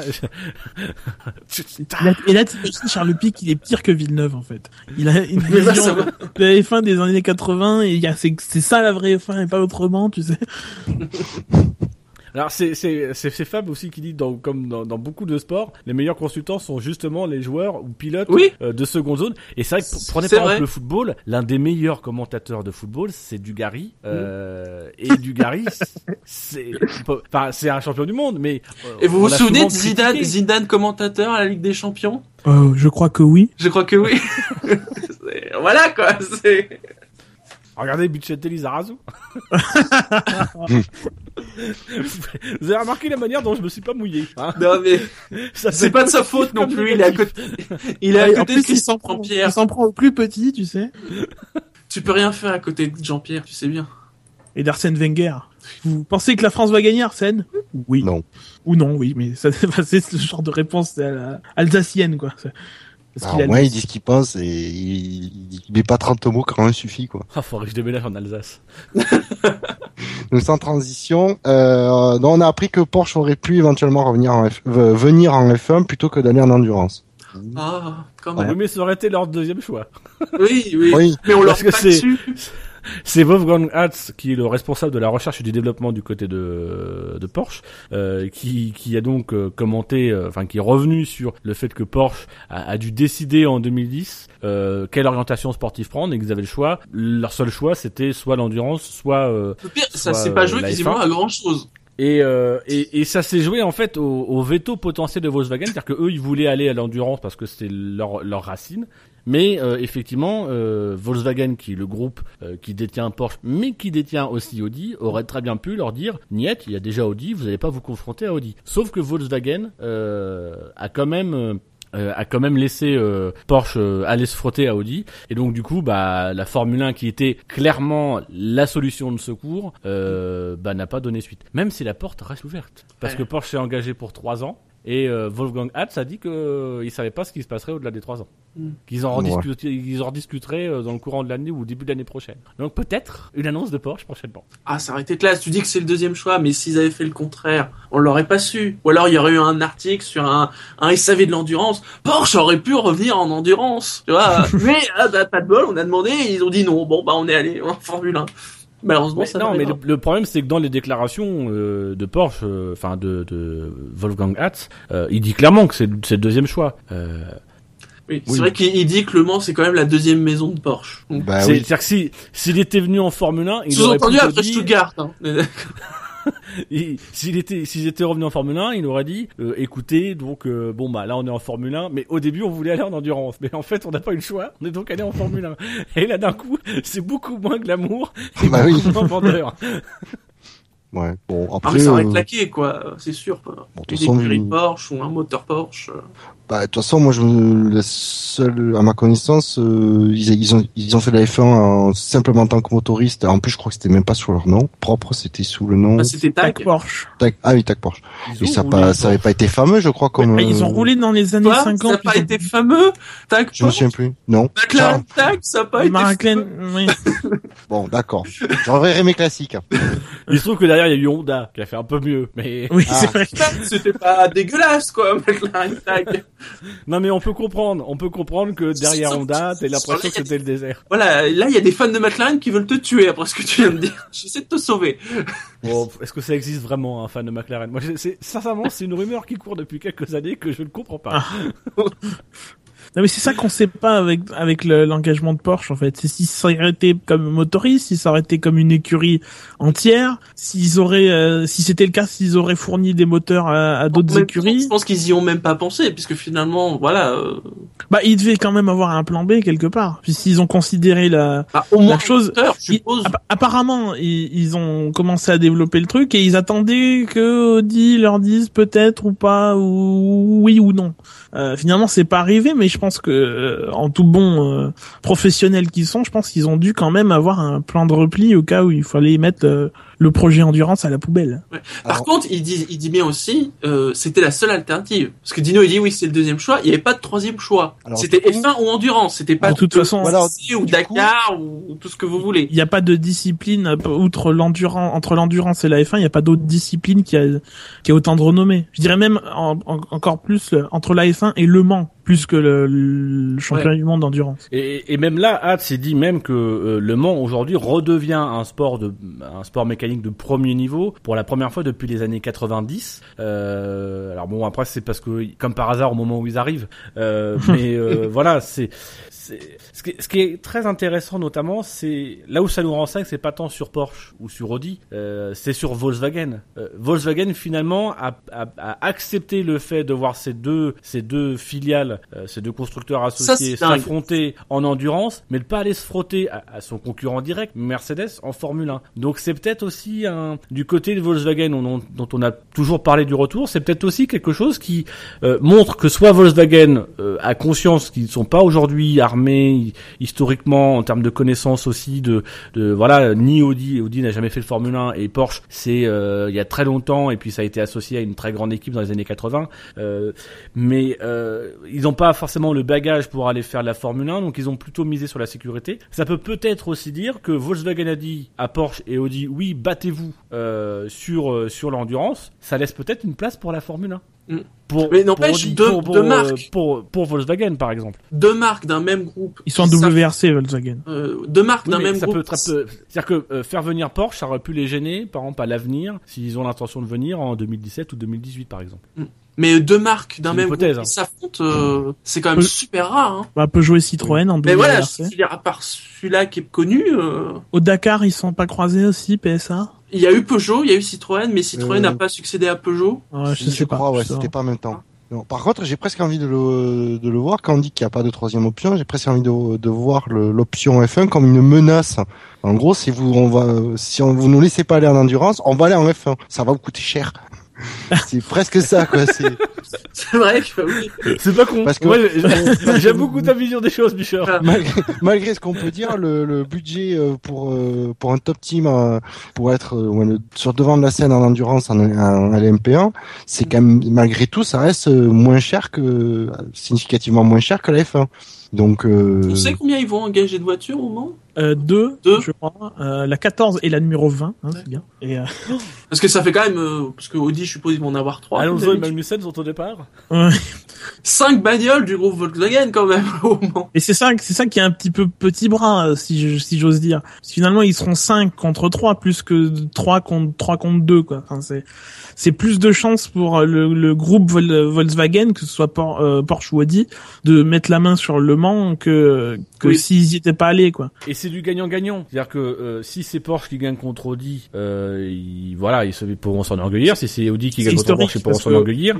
Euh, Audi, et c'est le en- géant des 15 dernières années. Et puis en plus, enfin, euh, c'est un duel qui, pour les gens qui ne savent pas que ça fait partie du même groupe, parce qu'il y a beaucoup de gens qui ne le savent peut-être pas, c'est un duel. ah ouais, c'est un duel de géants, Audi, Porsche et compagnie. Alors que tu sais que c'est la même firme. Euh, donc ils sont gagnants quoi qu'il arrive, et en même temps, ils ont vendu un duel et le mec qui sortira d'un duel, il sera, il sera sorti vainqueur du duel Audi Porsche, ce qui est pas dégueulasse en, en termes de communication. Donc je pense que c'est c'est ce, euh, ce sur quoi joue euh, Volkswagen.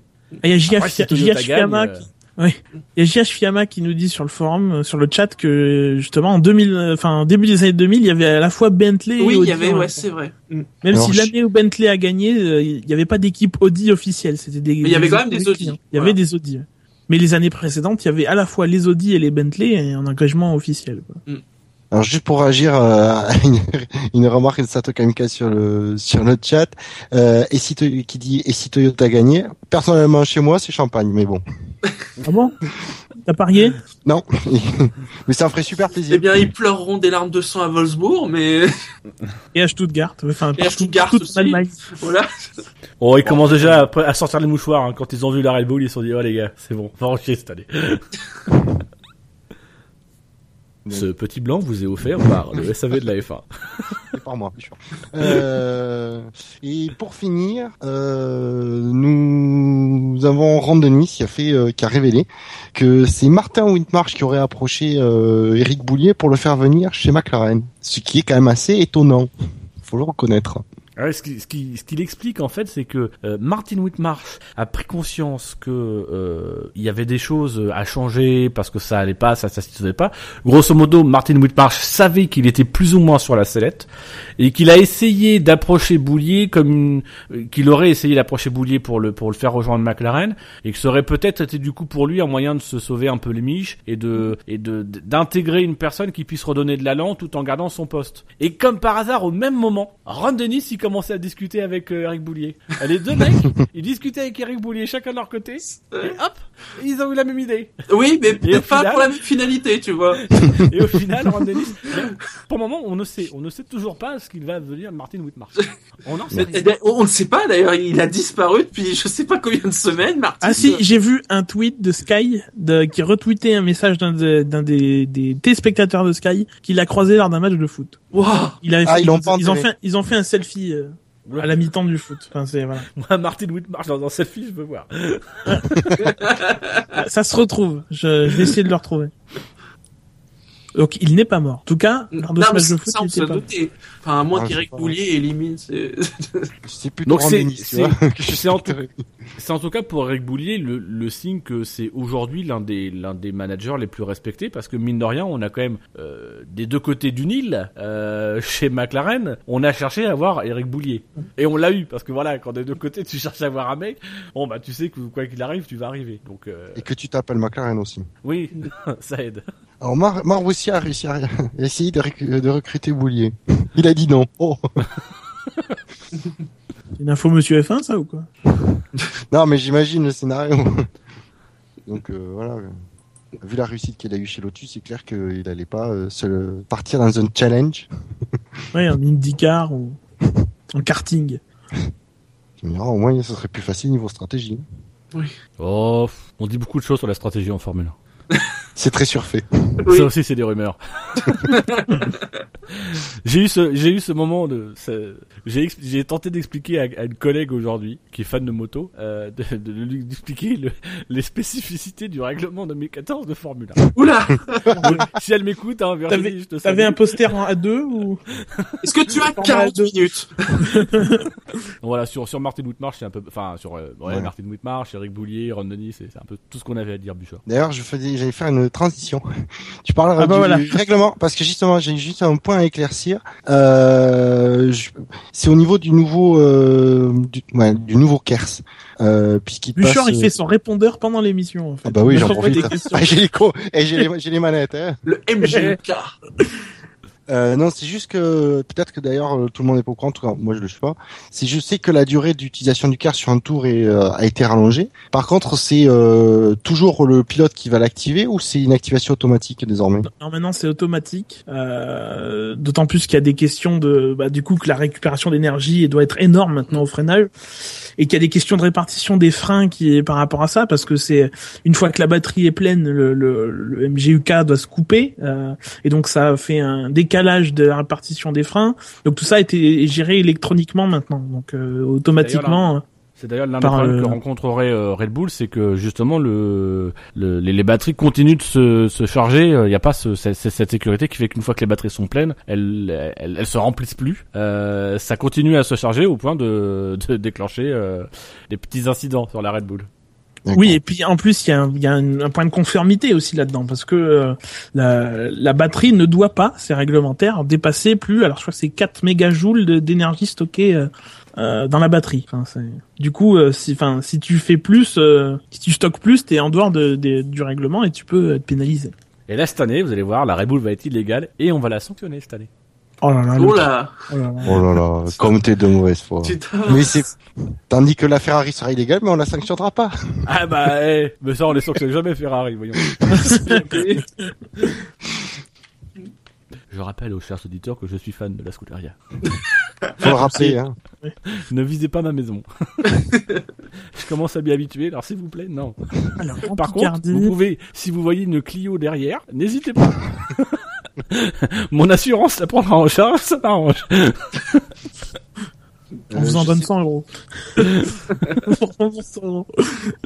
pour rester sur les moteurs, je sais pas si vous l'avez, si vous avez vu l'info, j'ai vu que le ouais, Renault a déclaré qu'effectivement ils avaient donné le feu vert, que c'était bon, les moteurs pourraient tourner à pleine puissance euh, pour euh, ce week-end et qu'ils avaient Ah, maintenant leur ont demandé à changer des pièces. Mais pendant combien de temps? Pendant les qualifs, entre, entre euh, 7h01 et 7h05. Pas plus, hein, sinon c'est... Non, 7h03 parce que tu as le temps de faire le, le tour de, de mise en place. Ah oui, mais c'était juste pour faire le tour de mise en place. Après, c'est, c'est- après, c'est trop chaud. En tout cas, a priori, c'est pas samedi matin. hein. En tout cas, en tout cas, j'ai vu. Donc, et leur, euh, apparemment, leur principal problème était un problème de, de cliquetis. Et donc, en gros, c'est de cliquetis, c'est quand le- l'allumage euh, se fait pas au bon moment et qui peut être euh, comment dire euh, destructeur pour l'intérieur du moteur. Oui, euh, d'une façon de parler, mais je, je l'expliquerai peut-être mieux que moi. mais voilà, bah, apparemment, ils ont Ça use trop l'intérieur du moteur. Enfin, j'imagine. Ouais. j'ai pas, lu- j'ai pas lu la- l'article en question, les Bah, moi, articles en question. J'ai vu les, juste les, le titre. C'est un article ouais, sur Autosport que j'ai vu euh, cet après-midi. Et donc euh, apparemment, donc c'était purement vraiment et comme il disait, ils ont en tout cas c'est le, je sais plus le numéro 2 de chez euh, Renault Renault F1 qui disait ça, qui euh, ils avaient mis tout, ils avaient tout misé sur le sur le comment dire le matériel, euh, l'aspect physique du moteur avant justement le, le, le gel.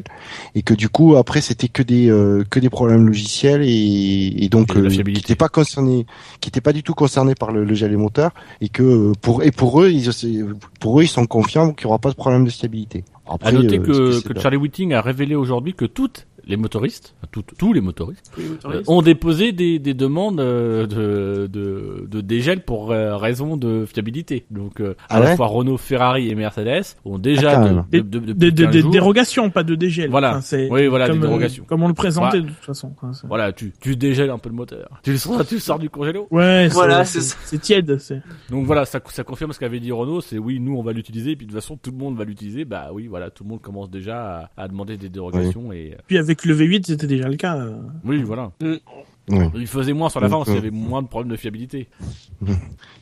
Comme Même quoi, si c'est pas. attention, hein, euh, c'est les demandes ont été déposées. Maintenant, euh, Charlie Whiting a bien précisé que euh, c'était c'était euh, étudié, que ça serait jugé, mais que c'était pas euh, c'est pas acté, encore quoi. fait. Donc euh, attention, euh, on va avoir zéro voiture à l'arrivée à Melbourne. Hein. Rassurez-vous.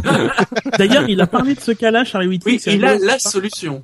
la solution, mais euh, c'est, je sais pas si c'est vraiment ce qu'on peut appeler une solution, mais en C'est- tout cas, si- s'il devait rester qu'une seule voiture en piste, euh, il va sortir le drapeau rouge, euh, donc ça donnera un nombre de C'est tours. une voiture ou plus de voitures? Parce que moi j'ai vu c'est plus de voitures. Non, c'est un nombre insuffisant de voitures. Si s'il reste une voiture en piste, ça sert à rien de continuer la course quelque part. Moi, il me semble que c'est une voiture.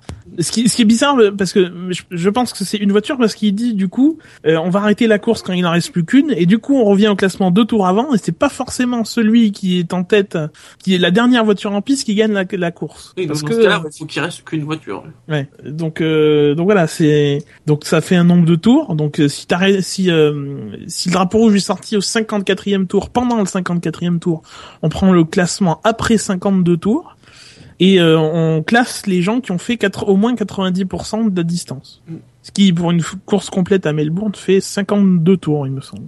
Alors, dans, dans, dans les déclarations, il dit bien euh, le vainqueur sera celui qui a abandonné le dernier. C'est-à-dire qu'il déduit que le Grand Prix s'arrête quand il n'y a plus de voiture en piste. Et ça, j'avoue que c'est courageux.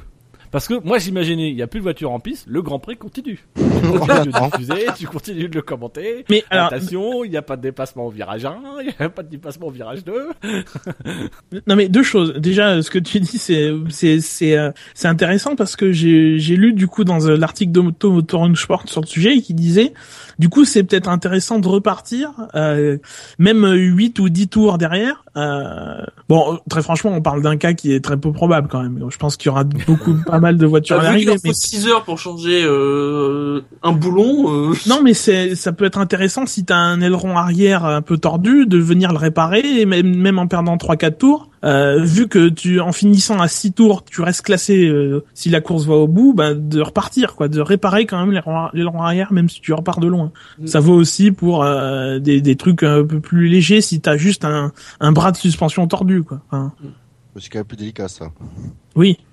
On va revoir Mais, comme, euh, comme à l'époque où les pilotes partaient en qualification sur le, le classement, enfin ils faisaient la première qualification sur le classement du précédent Grand Prix. Et on se rappelle notamment de Schumacher qui était revenu en piste après un abandon, qui était revenu en piste parce qu'il fallait qu'il gagne des places pour pouvoir s'élancer en bonne position pour les qualifs du prochain Grand Prix.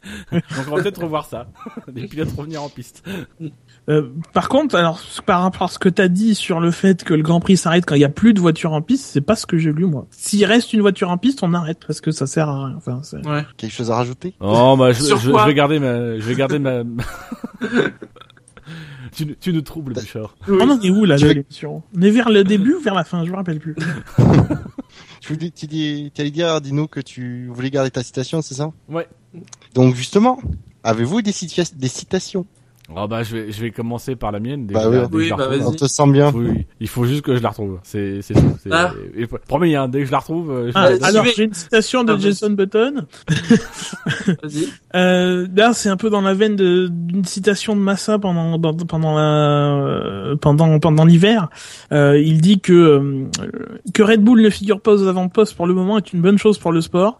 C'est un peu triste de penser comme ça, mais le fait est qu'ils étaient devenus trop dominants. Euh, je, c'est, c'est, je suis d'accord avec lui. C'est très triste de penser comme ça parce que le sport, c'est pas, euh, c'est pas, euh, c'est pas l'école des fans où il faut que tout le monde euh, joue, à, gagne à tour de rôle et euh, et c'est bien quand tout le monde gagne un peu. Non, non, le sport, c'est euh, on, on, on met les gens en compétition et c'est le meilleur qui gagne à la fin. Red Bull était, ont été les meilleurs et c'était incontestable pendant quatre saisons. C'est normal qu'ils gagnent et si cette année c'est les meilleurs, ils gagneront encore et le sport sera vainqueur parce que ils auront gagné de manière sportive. Ça, Bah c'est oui. Toujours aussi horripilant de, de lire ça, encore plus venant des acteurs même du sport. quoi, parce que ça veut dire qu'ils sont prêts à gagner n'importe, enfin, en profitant des des, des, des, des, des- éléments et qui se satisfont d'une petite victoire parce que euh, les autres ont reconnu des problèmes et, et si le, je je veux dire, ce que je veux dire, c'est que si le sport décide que Red Bull doit pas gagner, ils ne gagneront pas, mais ce sera sportif, ce sera tout autant sportif que les saisons précédentes parce que c'est un peu euh, c'est un peu l'image que donnent euh, Button et Massa par exemple de euh, des saisons précédentes qui ont été sportives. Il y a- je pense que je pense qu'on peut pas dire le contraire.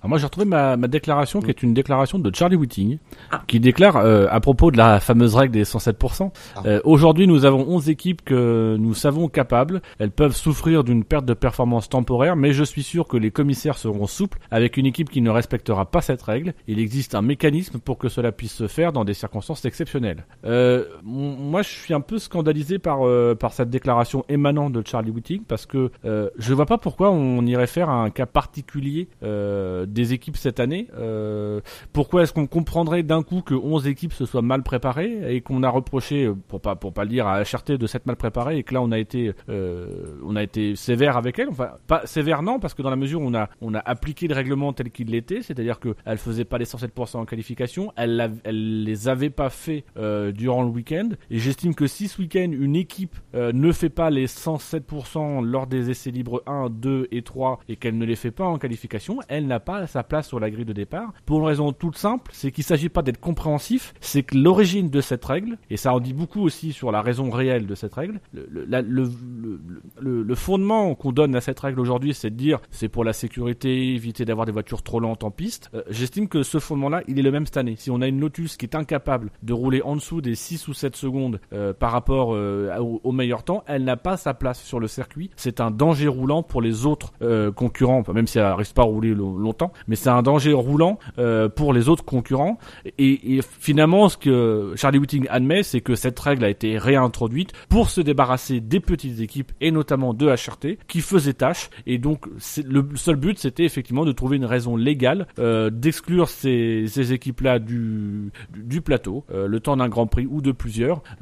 Alors que là, bah voilà, s'il s'agit de Lotus, de Ferrari ou de McLaren, on sera plus clément. Alors que sur le fond, en termes de sécurité, c'est tout aussi dangereux et, ça, il devrait tout autant être euh, interdit de prendre le départ de la course. Ah, je suis d'accord avec toi, mais je te trouve très dur parce que je n'ai pas l'impression que euh, euh, que Whiting donne cette impression que il repêcherait les Lotus si jamais elle faisait zéro tour pendant les les, les essais libres. Je pense que il se contente juste de rappeler la règle qui a été appliquée comme ça ces dernières années, à savoir que si tu fais un tour dans les 107% du, du leader en essai libre, tu passeras. Je pense que si euh, Lotus est à 10 ou 10 secondes des temps, je pense qu'il les disqualifiera.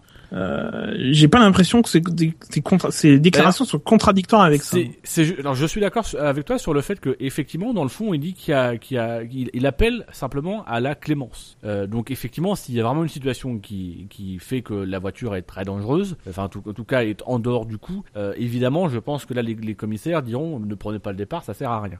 Mais le problème c'est que dans les, dans, dans ce qu'il dit, il commence par faire la comparaison avec l'application précédente, notamment sur le cas HRT. Donc il commence déjà par dire oui mais là il y a 11 équipes, on sait qu'elles sont compétentes, etc. Euh, Mais si elles sont à 7 ou 8 secondes, c'est qu'elles ont pas elles sont pas compétentes en ce moment. Euh, Elles sont elles ont pas leur place sur la grille. Pourquoi faire une exception pour ces équipes-là aujourd'hui en disant que généralement, historiquement, elles sont compétentes? Euh, parce que de mémoire, dans le cas de HRT, on n'a pas tenu compte de leur historique sur certains grands prix. On les a on les on les on, on les a laissées au-delà des 107%. Elles ont pas pris le départ alors que la saison précédente, elles avaient raté une ou deux fois euh, des qualifications euh, et, étaient passées au-delà des 107%, mais elles s'étaient montrées suffisamment compétentes pour pouvoir rentrer dans les 107%. Pourquoi à ce moment-là on n'a pas tenu compte? Donc c'est en fait c'est justement là où tout est le problème, c'est qu'il fait cette comparaison. Il fait le distinguo entre ce que devrait être l'application générale et là il fait une il fait une il fait une sorte d'exception. Mais non, il doit juste effectivement rappeler qu'il y a une procédure, c'est 107% et que derrière, au-delà des 107%, on n'est pas disqualifié, passe en commission, on regarde les temps des essais libres et là on juge si c'est pertinent. Il doit juste rappeler ça. Le problème c'est que dans la manière dont il le dit, c'est pas un rappel, il dit juste euh, là on va donner une consigne grosso modo pour que les commissaires soient cléments. Donc c'est dire un peu ce week-end on s'assoit sur les 107%. Euh, pourquoi? Je, je je comprends pas. Après, la, moi, je vais te dire la disque, la, la, la, la crédibilité de Whiting depuis l'année dernière, euh, moi personnellement, elle est autour de zéro. Quoi. Ah ça, c'est une sacrée casserole qu'il a. Hein. C'est sûr. Mais ouais, parce que c'est, je suis de l'avis quand même de Dino. C'est effectivement s'il y a une écurie qui a pas, euh, qui a eu euh, des problèmes avec son moteur, qui arrive pas, euh, qui est au-delà des 107%, euh, pourquoi, euh, pourquoi faire une exception? C'est-à-dire qu'elle, d'après les propos de Whitney, c'est-à-dire qu'elle est pas prête, quoi. Ouais, point de Non, mais vue. je suis d'accord avec vous. Après, il, se, il Oui. justifie mal ce qu'il dit, mais euh, Ouais. mais je pense pas qu'il, je pense pas qu'il le ferait, qu'il qu'il ferait ce que vous envisagez. Je pense que si Oui, le moi plus non est à plus. 8-10 secondes, il il hésitera pas à, à, à les. Et puis de, de toute façon, c'est même pas sa, sa, sa responsabilité à lui. Lui, il doit reporter rapporter les incidents au collège des commissaires, et c'est le collège des commissaires qui décide. Oui, c'est ce Lui, euh, d'ailleurs. Oui, donc c'est pas, pas que- lui. Quoi. Par par cette déclaration, il donne quand même une consigne au commissaire, c'est soyez clément. Oui, c'est vrai. Donc, Oui, bah c'est-à-dire oui. que il, est, il est, mais il est dans le rôle qu'il est, qu'il est tout- qu'il est toujours un peu obscur euh, de Whiting. C'est, il est, euh, il est distant. C'est pas lui qui prend la décision, mais en même temps, il, il donne un peu. euh, Marionnettiste, tu sais. Ça donne un peu cette impression. Le gars qui est dans l'ombre, qui tire les ficelles. Le Deus Ex Machina. Euh, Bah sinon, ma citation, c'est un petit rappel en cette euh, veille de Grand Prix. Le moteur produit un tiers d'énergie de plus avec la même goutte d'essence, donc il est un tiers plus efficace. C'est énorme, c'est Nico Rosberg qui le dit. C'est c'est juste pour rappeler parce que voilà, on parle beaucoup des moteurs, on parle beaucoup du fait qu'ils vont peut-être beaucoup fumer ce week-end, mais voilà derrière il y a quand même c'est quand même une très belle innovation, une très belle recherche que ce V6 hybride, même si euh, je crois que c'est toi Gus Gus qui t'étais déjà plein, ils utilisent pas Oui. le terme hybride, mais alors putain, voilà, on a des Le moteurs moteur hybrides en électrifié. F1 quoi. Le moteur électrisé. Et que certes, C'est pas surtout surtout ce qu'il y a- on a l'habitude d'avoir de l'innovation pour aller forcément plus vite. Là, cette fois-ci, c'est pas le but premier, mais qu'il y a quand même, voilà, une, un, un outil de, de recherche et d'innovation qui est génial, quoi, pour un- les ingénieurs moteurs. C'est quand même le pied, quoi, de pouvoir concevoir un nouveau moteur. C'est Ouais. surtout qu'en en 86, on allait très doucement finalement en Formule 1 par rapport à aujourd'hui. Et la limite avec les moteurs turbo de l'époque qui étaient euh, plein pot, euh, c'était 195 litres d'essence pour une course. C'était ce qui équivaut à peu près aller à 150 euh, 150 kilos. Aujourd'hui, c'est 100 kilos. C'est on va plus vite euh, quand on va aller 5, 6, 7, 8 secondes plus vite qu'en 86, alors avec des règlements aéro différents, etc., il y a des progrès dans l'aéro et dans, et dans les pneus, euh, mais en utilisant 50% de, enfin 33% si on part de 86 de carburant en moins. Enfin c'est c'est sûr que c'est c'est exceptionnel. Et euh, c'est un moteur 1 litre 6 turbo quoi. C'est comme euh, par exemple ce qu'il y a dans les, les Super 1600 en rallye quoi, les petites voitures, les C3 et les, les trucs dans le genre quoi. Ouais, mais bon, par contre, c'est pas du tout les mêmes puissances. Ah, tu viens de me faire rêver, Gus Gus. la Ferrari, elle a un moteur de C3. Oui. Ah, Comment tu aimes J'adore les raccourcis comme ça, tu vois. La Ferrari, elle a un moteur de C3. Moteur C3. Je déforme complètement les propos de Gus Gus, hein. Je, j'assume. Oui. Je m'excuse, Gus Gus, mais Je ferai ça avec toi, ça, ça passerait mal. Hein. Et pour ma part, je vais euh, ma petite euh, citation elle est de de Vettel. Euh, J'ai envie de dire qui euh, qui a des mois, c'est juste il, il disait euh, la saison est longue. Euh, il y a deux ans, Fernando était à une seconde et demie de la pole. Et à la fin, il était euh, très très proche de nous battre pour le pour le titre sur la dernière course. Donc tout peut arriver. C'est-à-dire que qu- quand même, il a déjà accepté de perdre le titre. hein. Parce que prendre, prendre Alonso 2012 Non. comme exemple, c'est quand même dire, bon, à la fin de saison, on se sera bien battu, mais on sera deuxième. Ouais, non, mais j'ai envie de dire. c'est Là, c'est surtout encore que- pareil, hein. Je déforme les propos, mais je fais un raccourci. Oui, ah oui. je, je trouve qu'il a quand même pas pas tort. Euh, beaucoup de choses, on le dit tous les ans, mais euh, c'est peut-être encore plus vrai cette année. Euh, la saison est longue, effectivement. Euh, c'est c'est vrai qu'ils sont pas en bonne position pour, euh, euh, d'après ce qu'on a vu aux essais et encore ouais, aux essais de, de, hivernaux euh, en, en ce qui concerne Red Bull, mais euh, ils ont une capacité, euh, ils ont des moyens qui leur clairement où ils peuvent donner beaucoup pour euh, pour la pendant la saison. Euh, surtout que ceux qui font cette année, ce sera euh, valable pour l'année dernière, contrairement à 2013, euh, ce sera de l'acquis. Et donc, on ne sait pas, on sait pas ce qui peut arriver. Et je trouve qu'il a, il a un optimisme assez. Bon, on peut dire, euh, il faut- de toute façon, il faut qu'il ait beaucoup d'optimisme, mais il a une- un optimisme euh, assez, assez réaliste en, en, en allant, euh, en prenant un exemple qui était, euh, qui remonte à seulement deux ans. Et j'ai même envie de dire, pour rejoindre un peu les, les, les, les déclarations de Jarno Trulli qui a dit euh, sur euh, sur Omnicorse, je crois, qui a dit que si, si vraiment c'était c'était cuit assez rapidement pour Red Bull et que la saison, le début de saison s'avérait catastrophique, il passerait directement sur 2015. Euh, c'est à souhaiter pour les rivaux de Red Bull que Red Bull arrive à redresser la barre assez rapidement cette saison, euh, sans être forcément menaçant et redevenir la force de frappe qu'ils étaient ces dernières années. Parce que si Red Bull, au bout de 3-4 grands prix, a marqué 0 points qui sont vraiment largués, il y a effectivement de fortes chances qu'ils se plan, qu'ils planchent véritablement sur la saison 2015, qu'ils ressoudent vraiment les relations avec Renault, qu'ils profitent du dégel partiel du moteur, euh, et pour là te sortir euh, l'artillerie lourde. S'il y a bien une équipe qu'il faut pas voir abandonner sa saison trop tôt, c'est peut-être Red Bull. Donc euh, euh, cette année, ça serait bien de, voir Red Bull redresser un peu barre. Oui, surtout qu'en plus, si, euh, si jamais ça de, ouais, on prend l'hypothèse, si ça devait être le cas, le, le titre acquis en 2000, euh, acquis en 2014 aurait finalement serait euh, déprécié parce qu'en disant voilà, ils ont raté une année, Red Bull, ils se sont ratés à l'introduction des nouveaux moteurs, mais dès, dès l'année suivante, ils sont redevenus une énorme force de frappe. Donc finalement, euh, c'est juste que Red Bull s'est raté, donc ils n'ont pas gagné le titre, plutôt que l'autre écurie a gagné. Je sais pas si, si je suis clair. Ouais, ça, mais oui, dit. si, si, si, c'est très clair, mais après, c'est la perception qu'on a du sport. Euh, ça rejoint Oui. un peu ce que je disais. Euh, Oui, mais le si sport Red veut Bull perd, si. Red- mais si Red Bull perd cette année, ils l'auront mérité. Et s'ils gagnent, c'est pareil, ils l'auront mérité. Alors, c'est pas ce que je dis, je parle bien de la perception. Ouais, mais la perception des gens, elle n'est pas forcément bonne. hein, Non. après, hein. On n'est pas Non, mais obligé dis- plus de.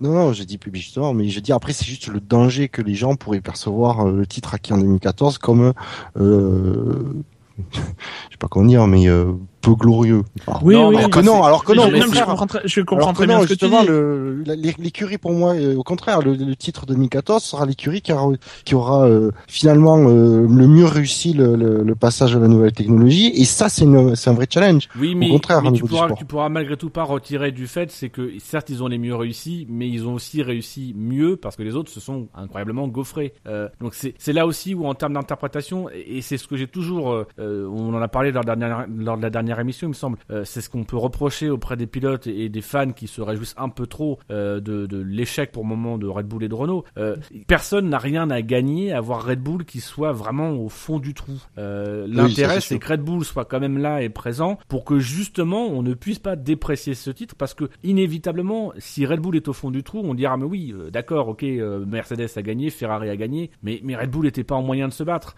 Même si effectivement sportivement c'est tout à fait euh, et, ça ne déprécierait en rien la force euh, du titre de Mercedes ou de Ferrari ou de McLaren parce qu'ils auront mieux travaillé que Red Bull, mais ça n'empêchera pas que en ayant travaillé mieux, ils auront aussi profité de l'effet inverse, c'est que Renault et Red Bull auront moins bien travaillé. Donc l'intérêt c'est que Red Bull et Renault arrivent quand même à bien travailler et se faire battre au final euh, pour que là tout le monde puisse se dire bon bah voilà ils ont battu euh, une équipe Red Bull qui a quand même pu se défendre.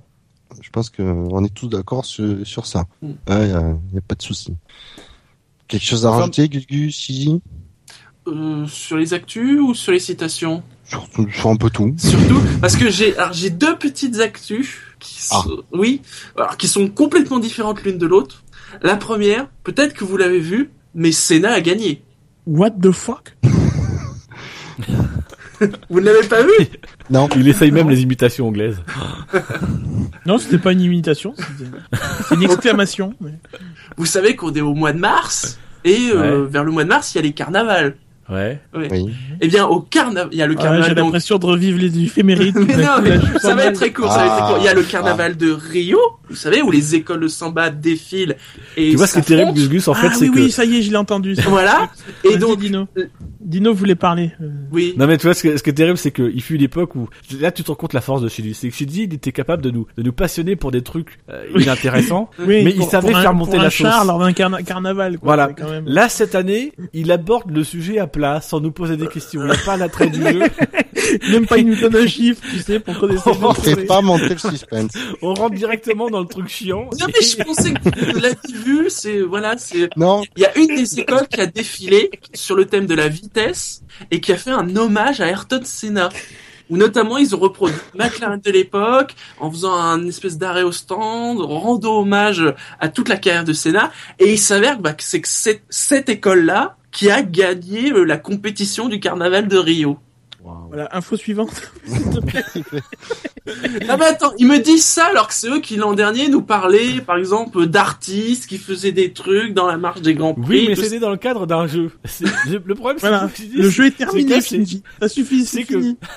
tu es arrivé en nous disant ah oui j'ai deux petites infos alors là on attendait quelque chose de on attendait du lourd quoi Mais mais j'ai j'ai dit- ramené écoutez pas- j'ai une petite devinette pour vous là on aurait compris attention et on aurait savouré le truc là c'est vrai que on savoure un peu moins on est rentré trop brutalement dans l'insolite Oui, Laissons-lui une deuxième chance. chance. Non mais la deuxième n'a absolument aucun rapport. Hein. Espérons-le. La, la deuxième, je n'ai pas prévu de questions, rien. C'est absolument Ah. une question. Hein. alors essaye comme la première on va voir si vraiment c'est c'est peut-être juste le sujet ou alors si c'est vraiment la forme Tu veux que je cherche une espèce de question? Euh, ouais bah, bah, bah, vas-y Euh, alors, vas-y Qu'est-ce qui est revenu cette semaine et qui apparemment va coûter un petit peu moins cher? Je, je fais la question à la volée, hein, je ne l'ai pas répété. hein. Ça Les cadeaux du concours top pas de position. Ah, cette année ils vont coûter beaucoup moins cher Ah oui. Moi, j'avais pas prévu de poser de questions sur cette actu. Non mais, non mais en fait, t'a- t'a- t'aurais dû nous en parler, mais vraiment pour qu'on compare, juste pour qu'on voie si c'était juste le sujet du carnaval qui est peut-être un petit peu trop brutal. euh, on sait pas. Mm. Mais ce- si tu veux, nous Shinji, on découvre un nouveau Shinji. Un Shinji qui présente pas est bizarre. c'est- c'est- Mais en plus, voilà, c'est un Shinji qui aborde des trucs inutiles, mais, Mais- sans les apparats. Ouais, mais voilà, juste Il faut c'est- qu'on Il y avait s'habitue. un hommage à Senna au carnaval de Rio et qu'il s'avère qu'ils avaient gagné. Donc euh, voilà. C'est là où on se rend compte qu'avant l'éphéméride était vachement travaillé, quoi. Mais carrément. Il était vachement préparé. voilà. Et sinon, vous avez pas trouvé même la Non. deuxième question que vous m'avez forcé à poser. Ah, moi, j'ai Ouais, la dans le Conclue l'émission Bouchard, s'il te plaît. Non, je veux la réponse du coup quand même maintenant. Si je vous dis euh, soft power, ça vous dit quelque chose?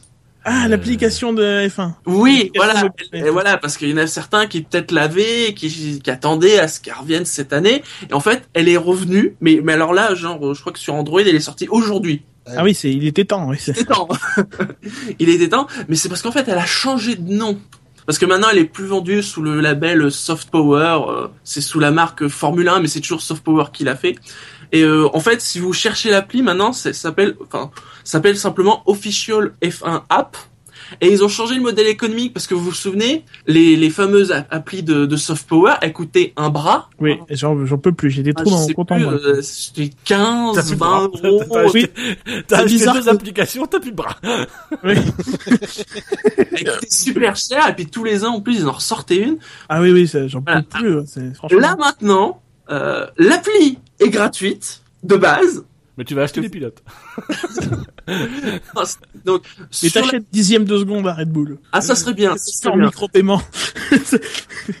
Mais il y a quand même, il y a un micro-paiement, c'est-à-dire que donc t'as l'app- l'appli de base, ils ont tout changé dedans, euh, qui te permet d'avoir les actus, puis les données, genre euh, les classiques, hein, les horaires de Grand Prix, des choses comme ça, des informations sur les, les équipes et les pilotes. Et si tu veux le live timing, là par contre, il faut que tu passes à la caisse. Voilà, vache. Le, le FAQ pour l'année 2014, là sur Android, il était indiqué à 9,99€. Ce qui Ah, reste c'est quand même moins euh, cher hein, que, que les années précédentes. Ça reste quand même euh, de la Shine-Up euh, assez cher quand même. Et donc elle est dispo pour l'instant sur Android et euh, iOS. Donc bon, pour ceux qui ont des Windows Phone et BlackBerry, hein, tant pis pour vous. On repasse ça en deuxième semaine. Il y a des gens Voilà. qui ont des Blackberry. Ça existe C'est encore. pas que chez Mercedes. Ça existe encore.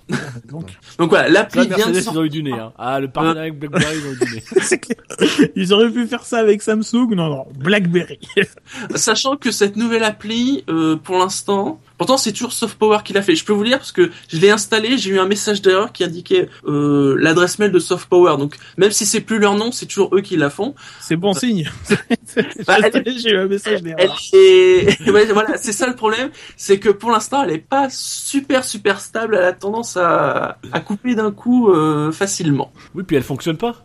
Le live Bah- timing, il fonctionne pas. C'est dégueulasse. Bah, sans nom, Ah, tu verras dans 4 heures. Il est 22h21. je peux pas vous dire à quoi il ressemble le live timing parce qu'il a pas encore eu. Je sais même pas si je vais payer 9,99.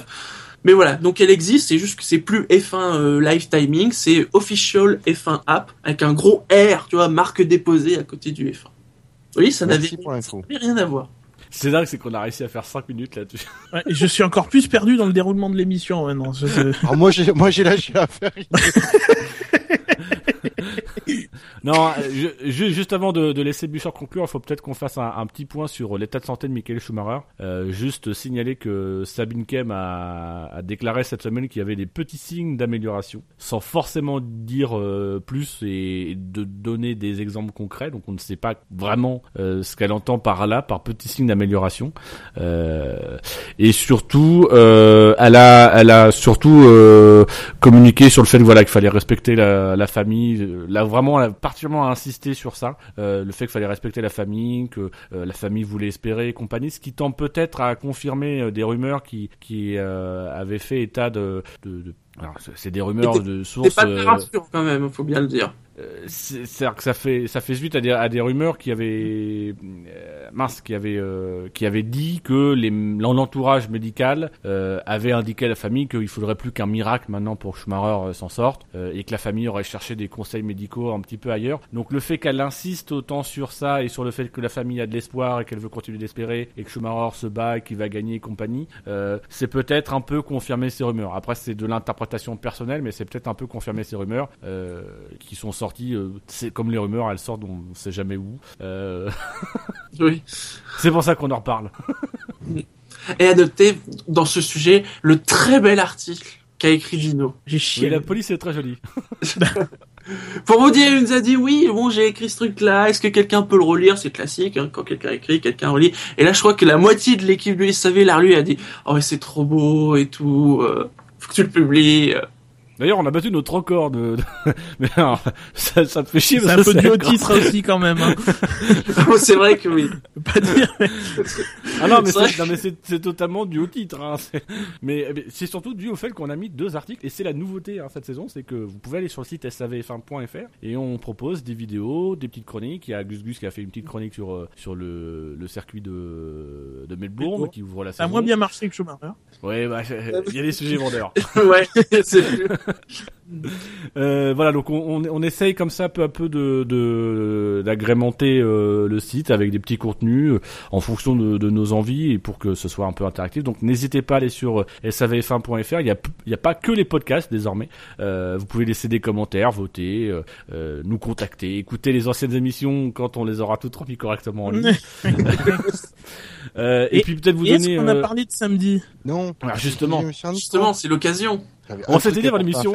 Attention, Gus, il a dit à Bouchard, comme quoi ça partait mal. Il a dit à Bouchard, surtout dès le début, tu annonces pour samedi. Et Bouchard nous a dit, je le note. Parce que oui, la prochaine émission du. SAV de la F1, Elle est en direct, samedi 17h. Donc c'est l'émission de pré-course, d'avant-course, à noter, puisque euh, s'il y a eu un peu d'actu, on reviendra dessus, on parlera des qualifs, et on fera le point avant de, ben, le départ du, du dimanche. On vous livrera nos pronostics. voilà. Ah oui, Et on répondra à la question, combien de voitures à l'arrivée?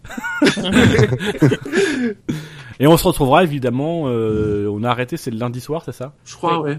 Donc on se retrouvera euh, lundi soir également en direct là pour revenir sur le Grand Prix et vous pourrez voter euh, sur sur euh, à partir de dimanche à la fin du Grand Prix sur le sur le, le, le site du SAV de la F1 et sur le site de fanf1.com euh, pour le, le top 10 de la course, le, the- the top 10 of the Grand Prix.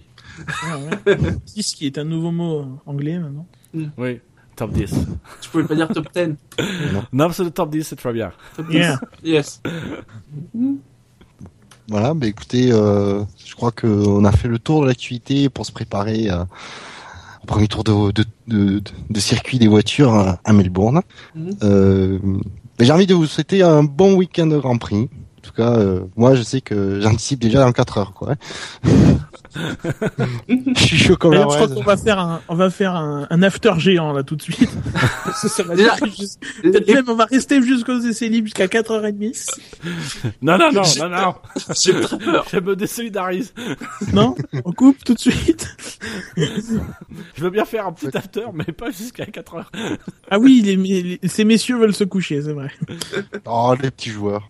Ouais. Juste les, les petits rappels comme d'habitude, hein, le SAV c'est sur iTunes, c'est sur la chaîne Alpha de Pod Radio, c'est sur Podcast France, c'est sur Facebook, c'est sur le compte Twitter, arrobase le SAVF1. Et Vous êtes plus de 200 à nous suivre. Oui, mais on a dépassé les 153, que ce soit sur Facebook et Twitter. Ah oui, mais ça, ça fait un an, ça déjà, quasiment. Euh, non, Ça non. fait une éternité. Non. Non, ça fait pas un an, mais Non. ça fait une éternité déjà dans, dans l'intersaison qu'on a passé les 153. Oui, oui, on va dire ça.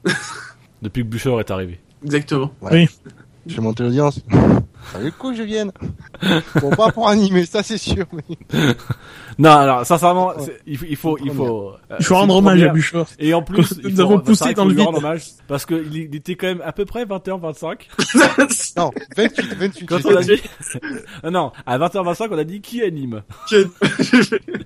Et il y a eu un gros blanc de 3 minutes. Et là, à 20h28, Bouchard a dit, euh, bon, bah, Shinji, c'est toi qui as posé la question, donc c'est toi qui anime. Et Shinji Non, dit, oh fait- non. Non, j'ai fait. C'est Dino qui a posé la question sur notre compte Facebook secret qui note Batcave.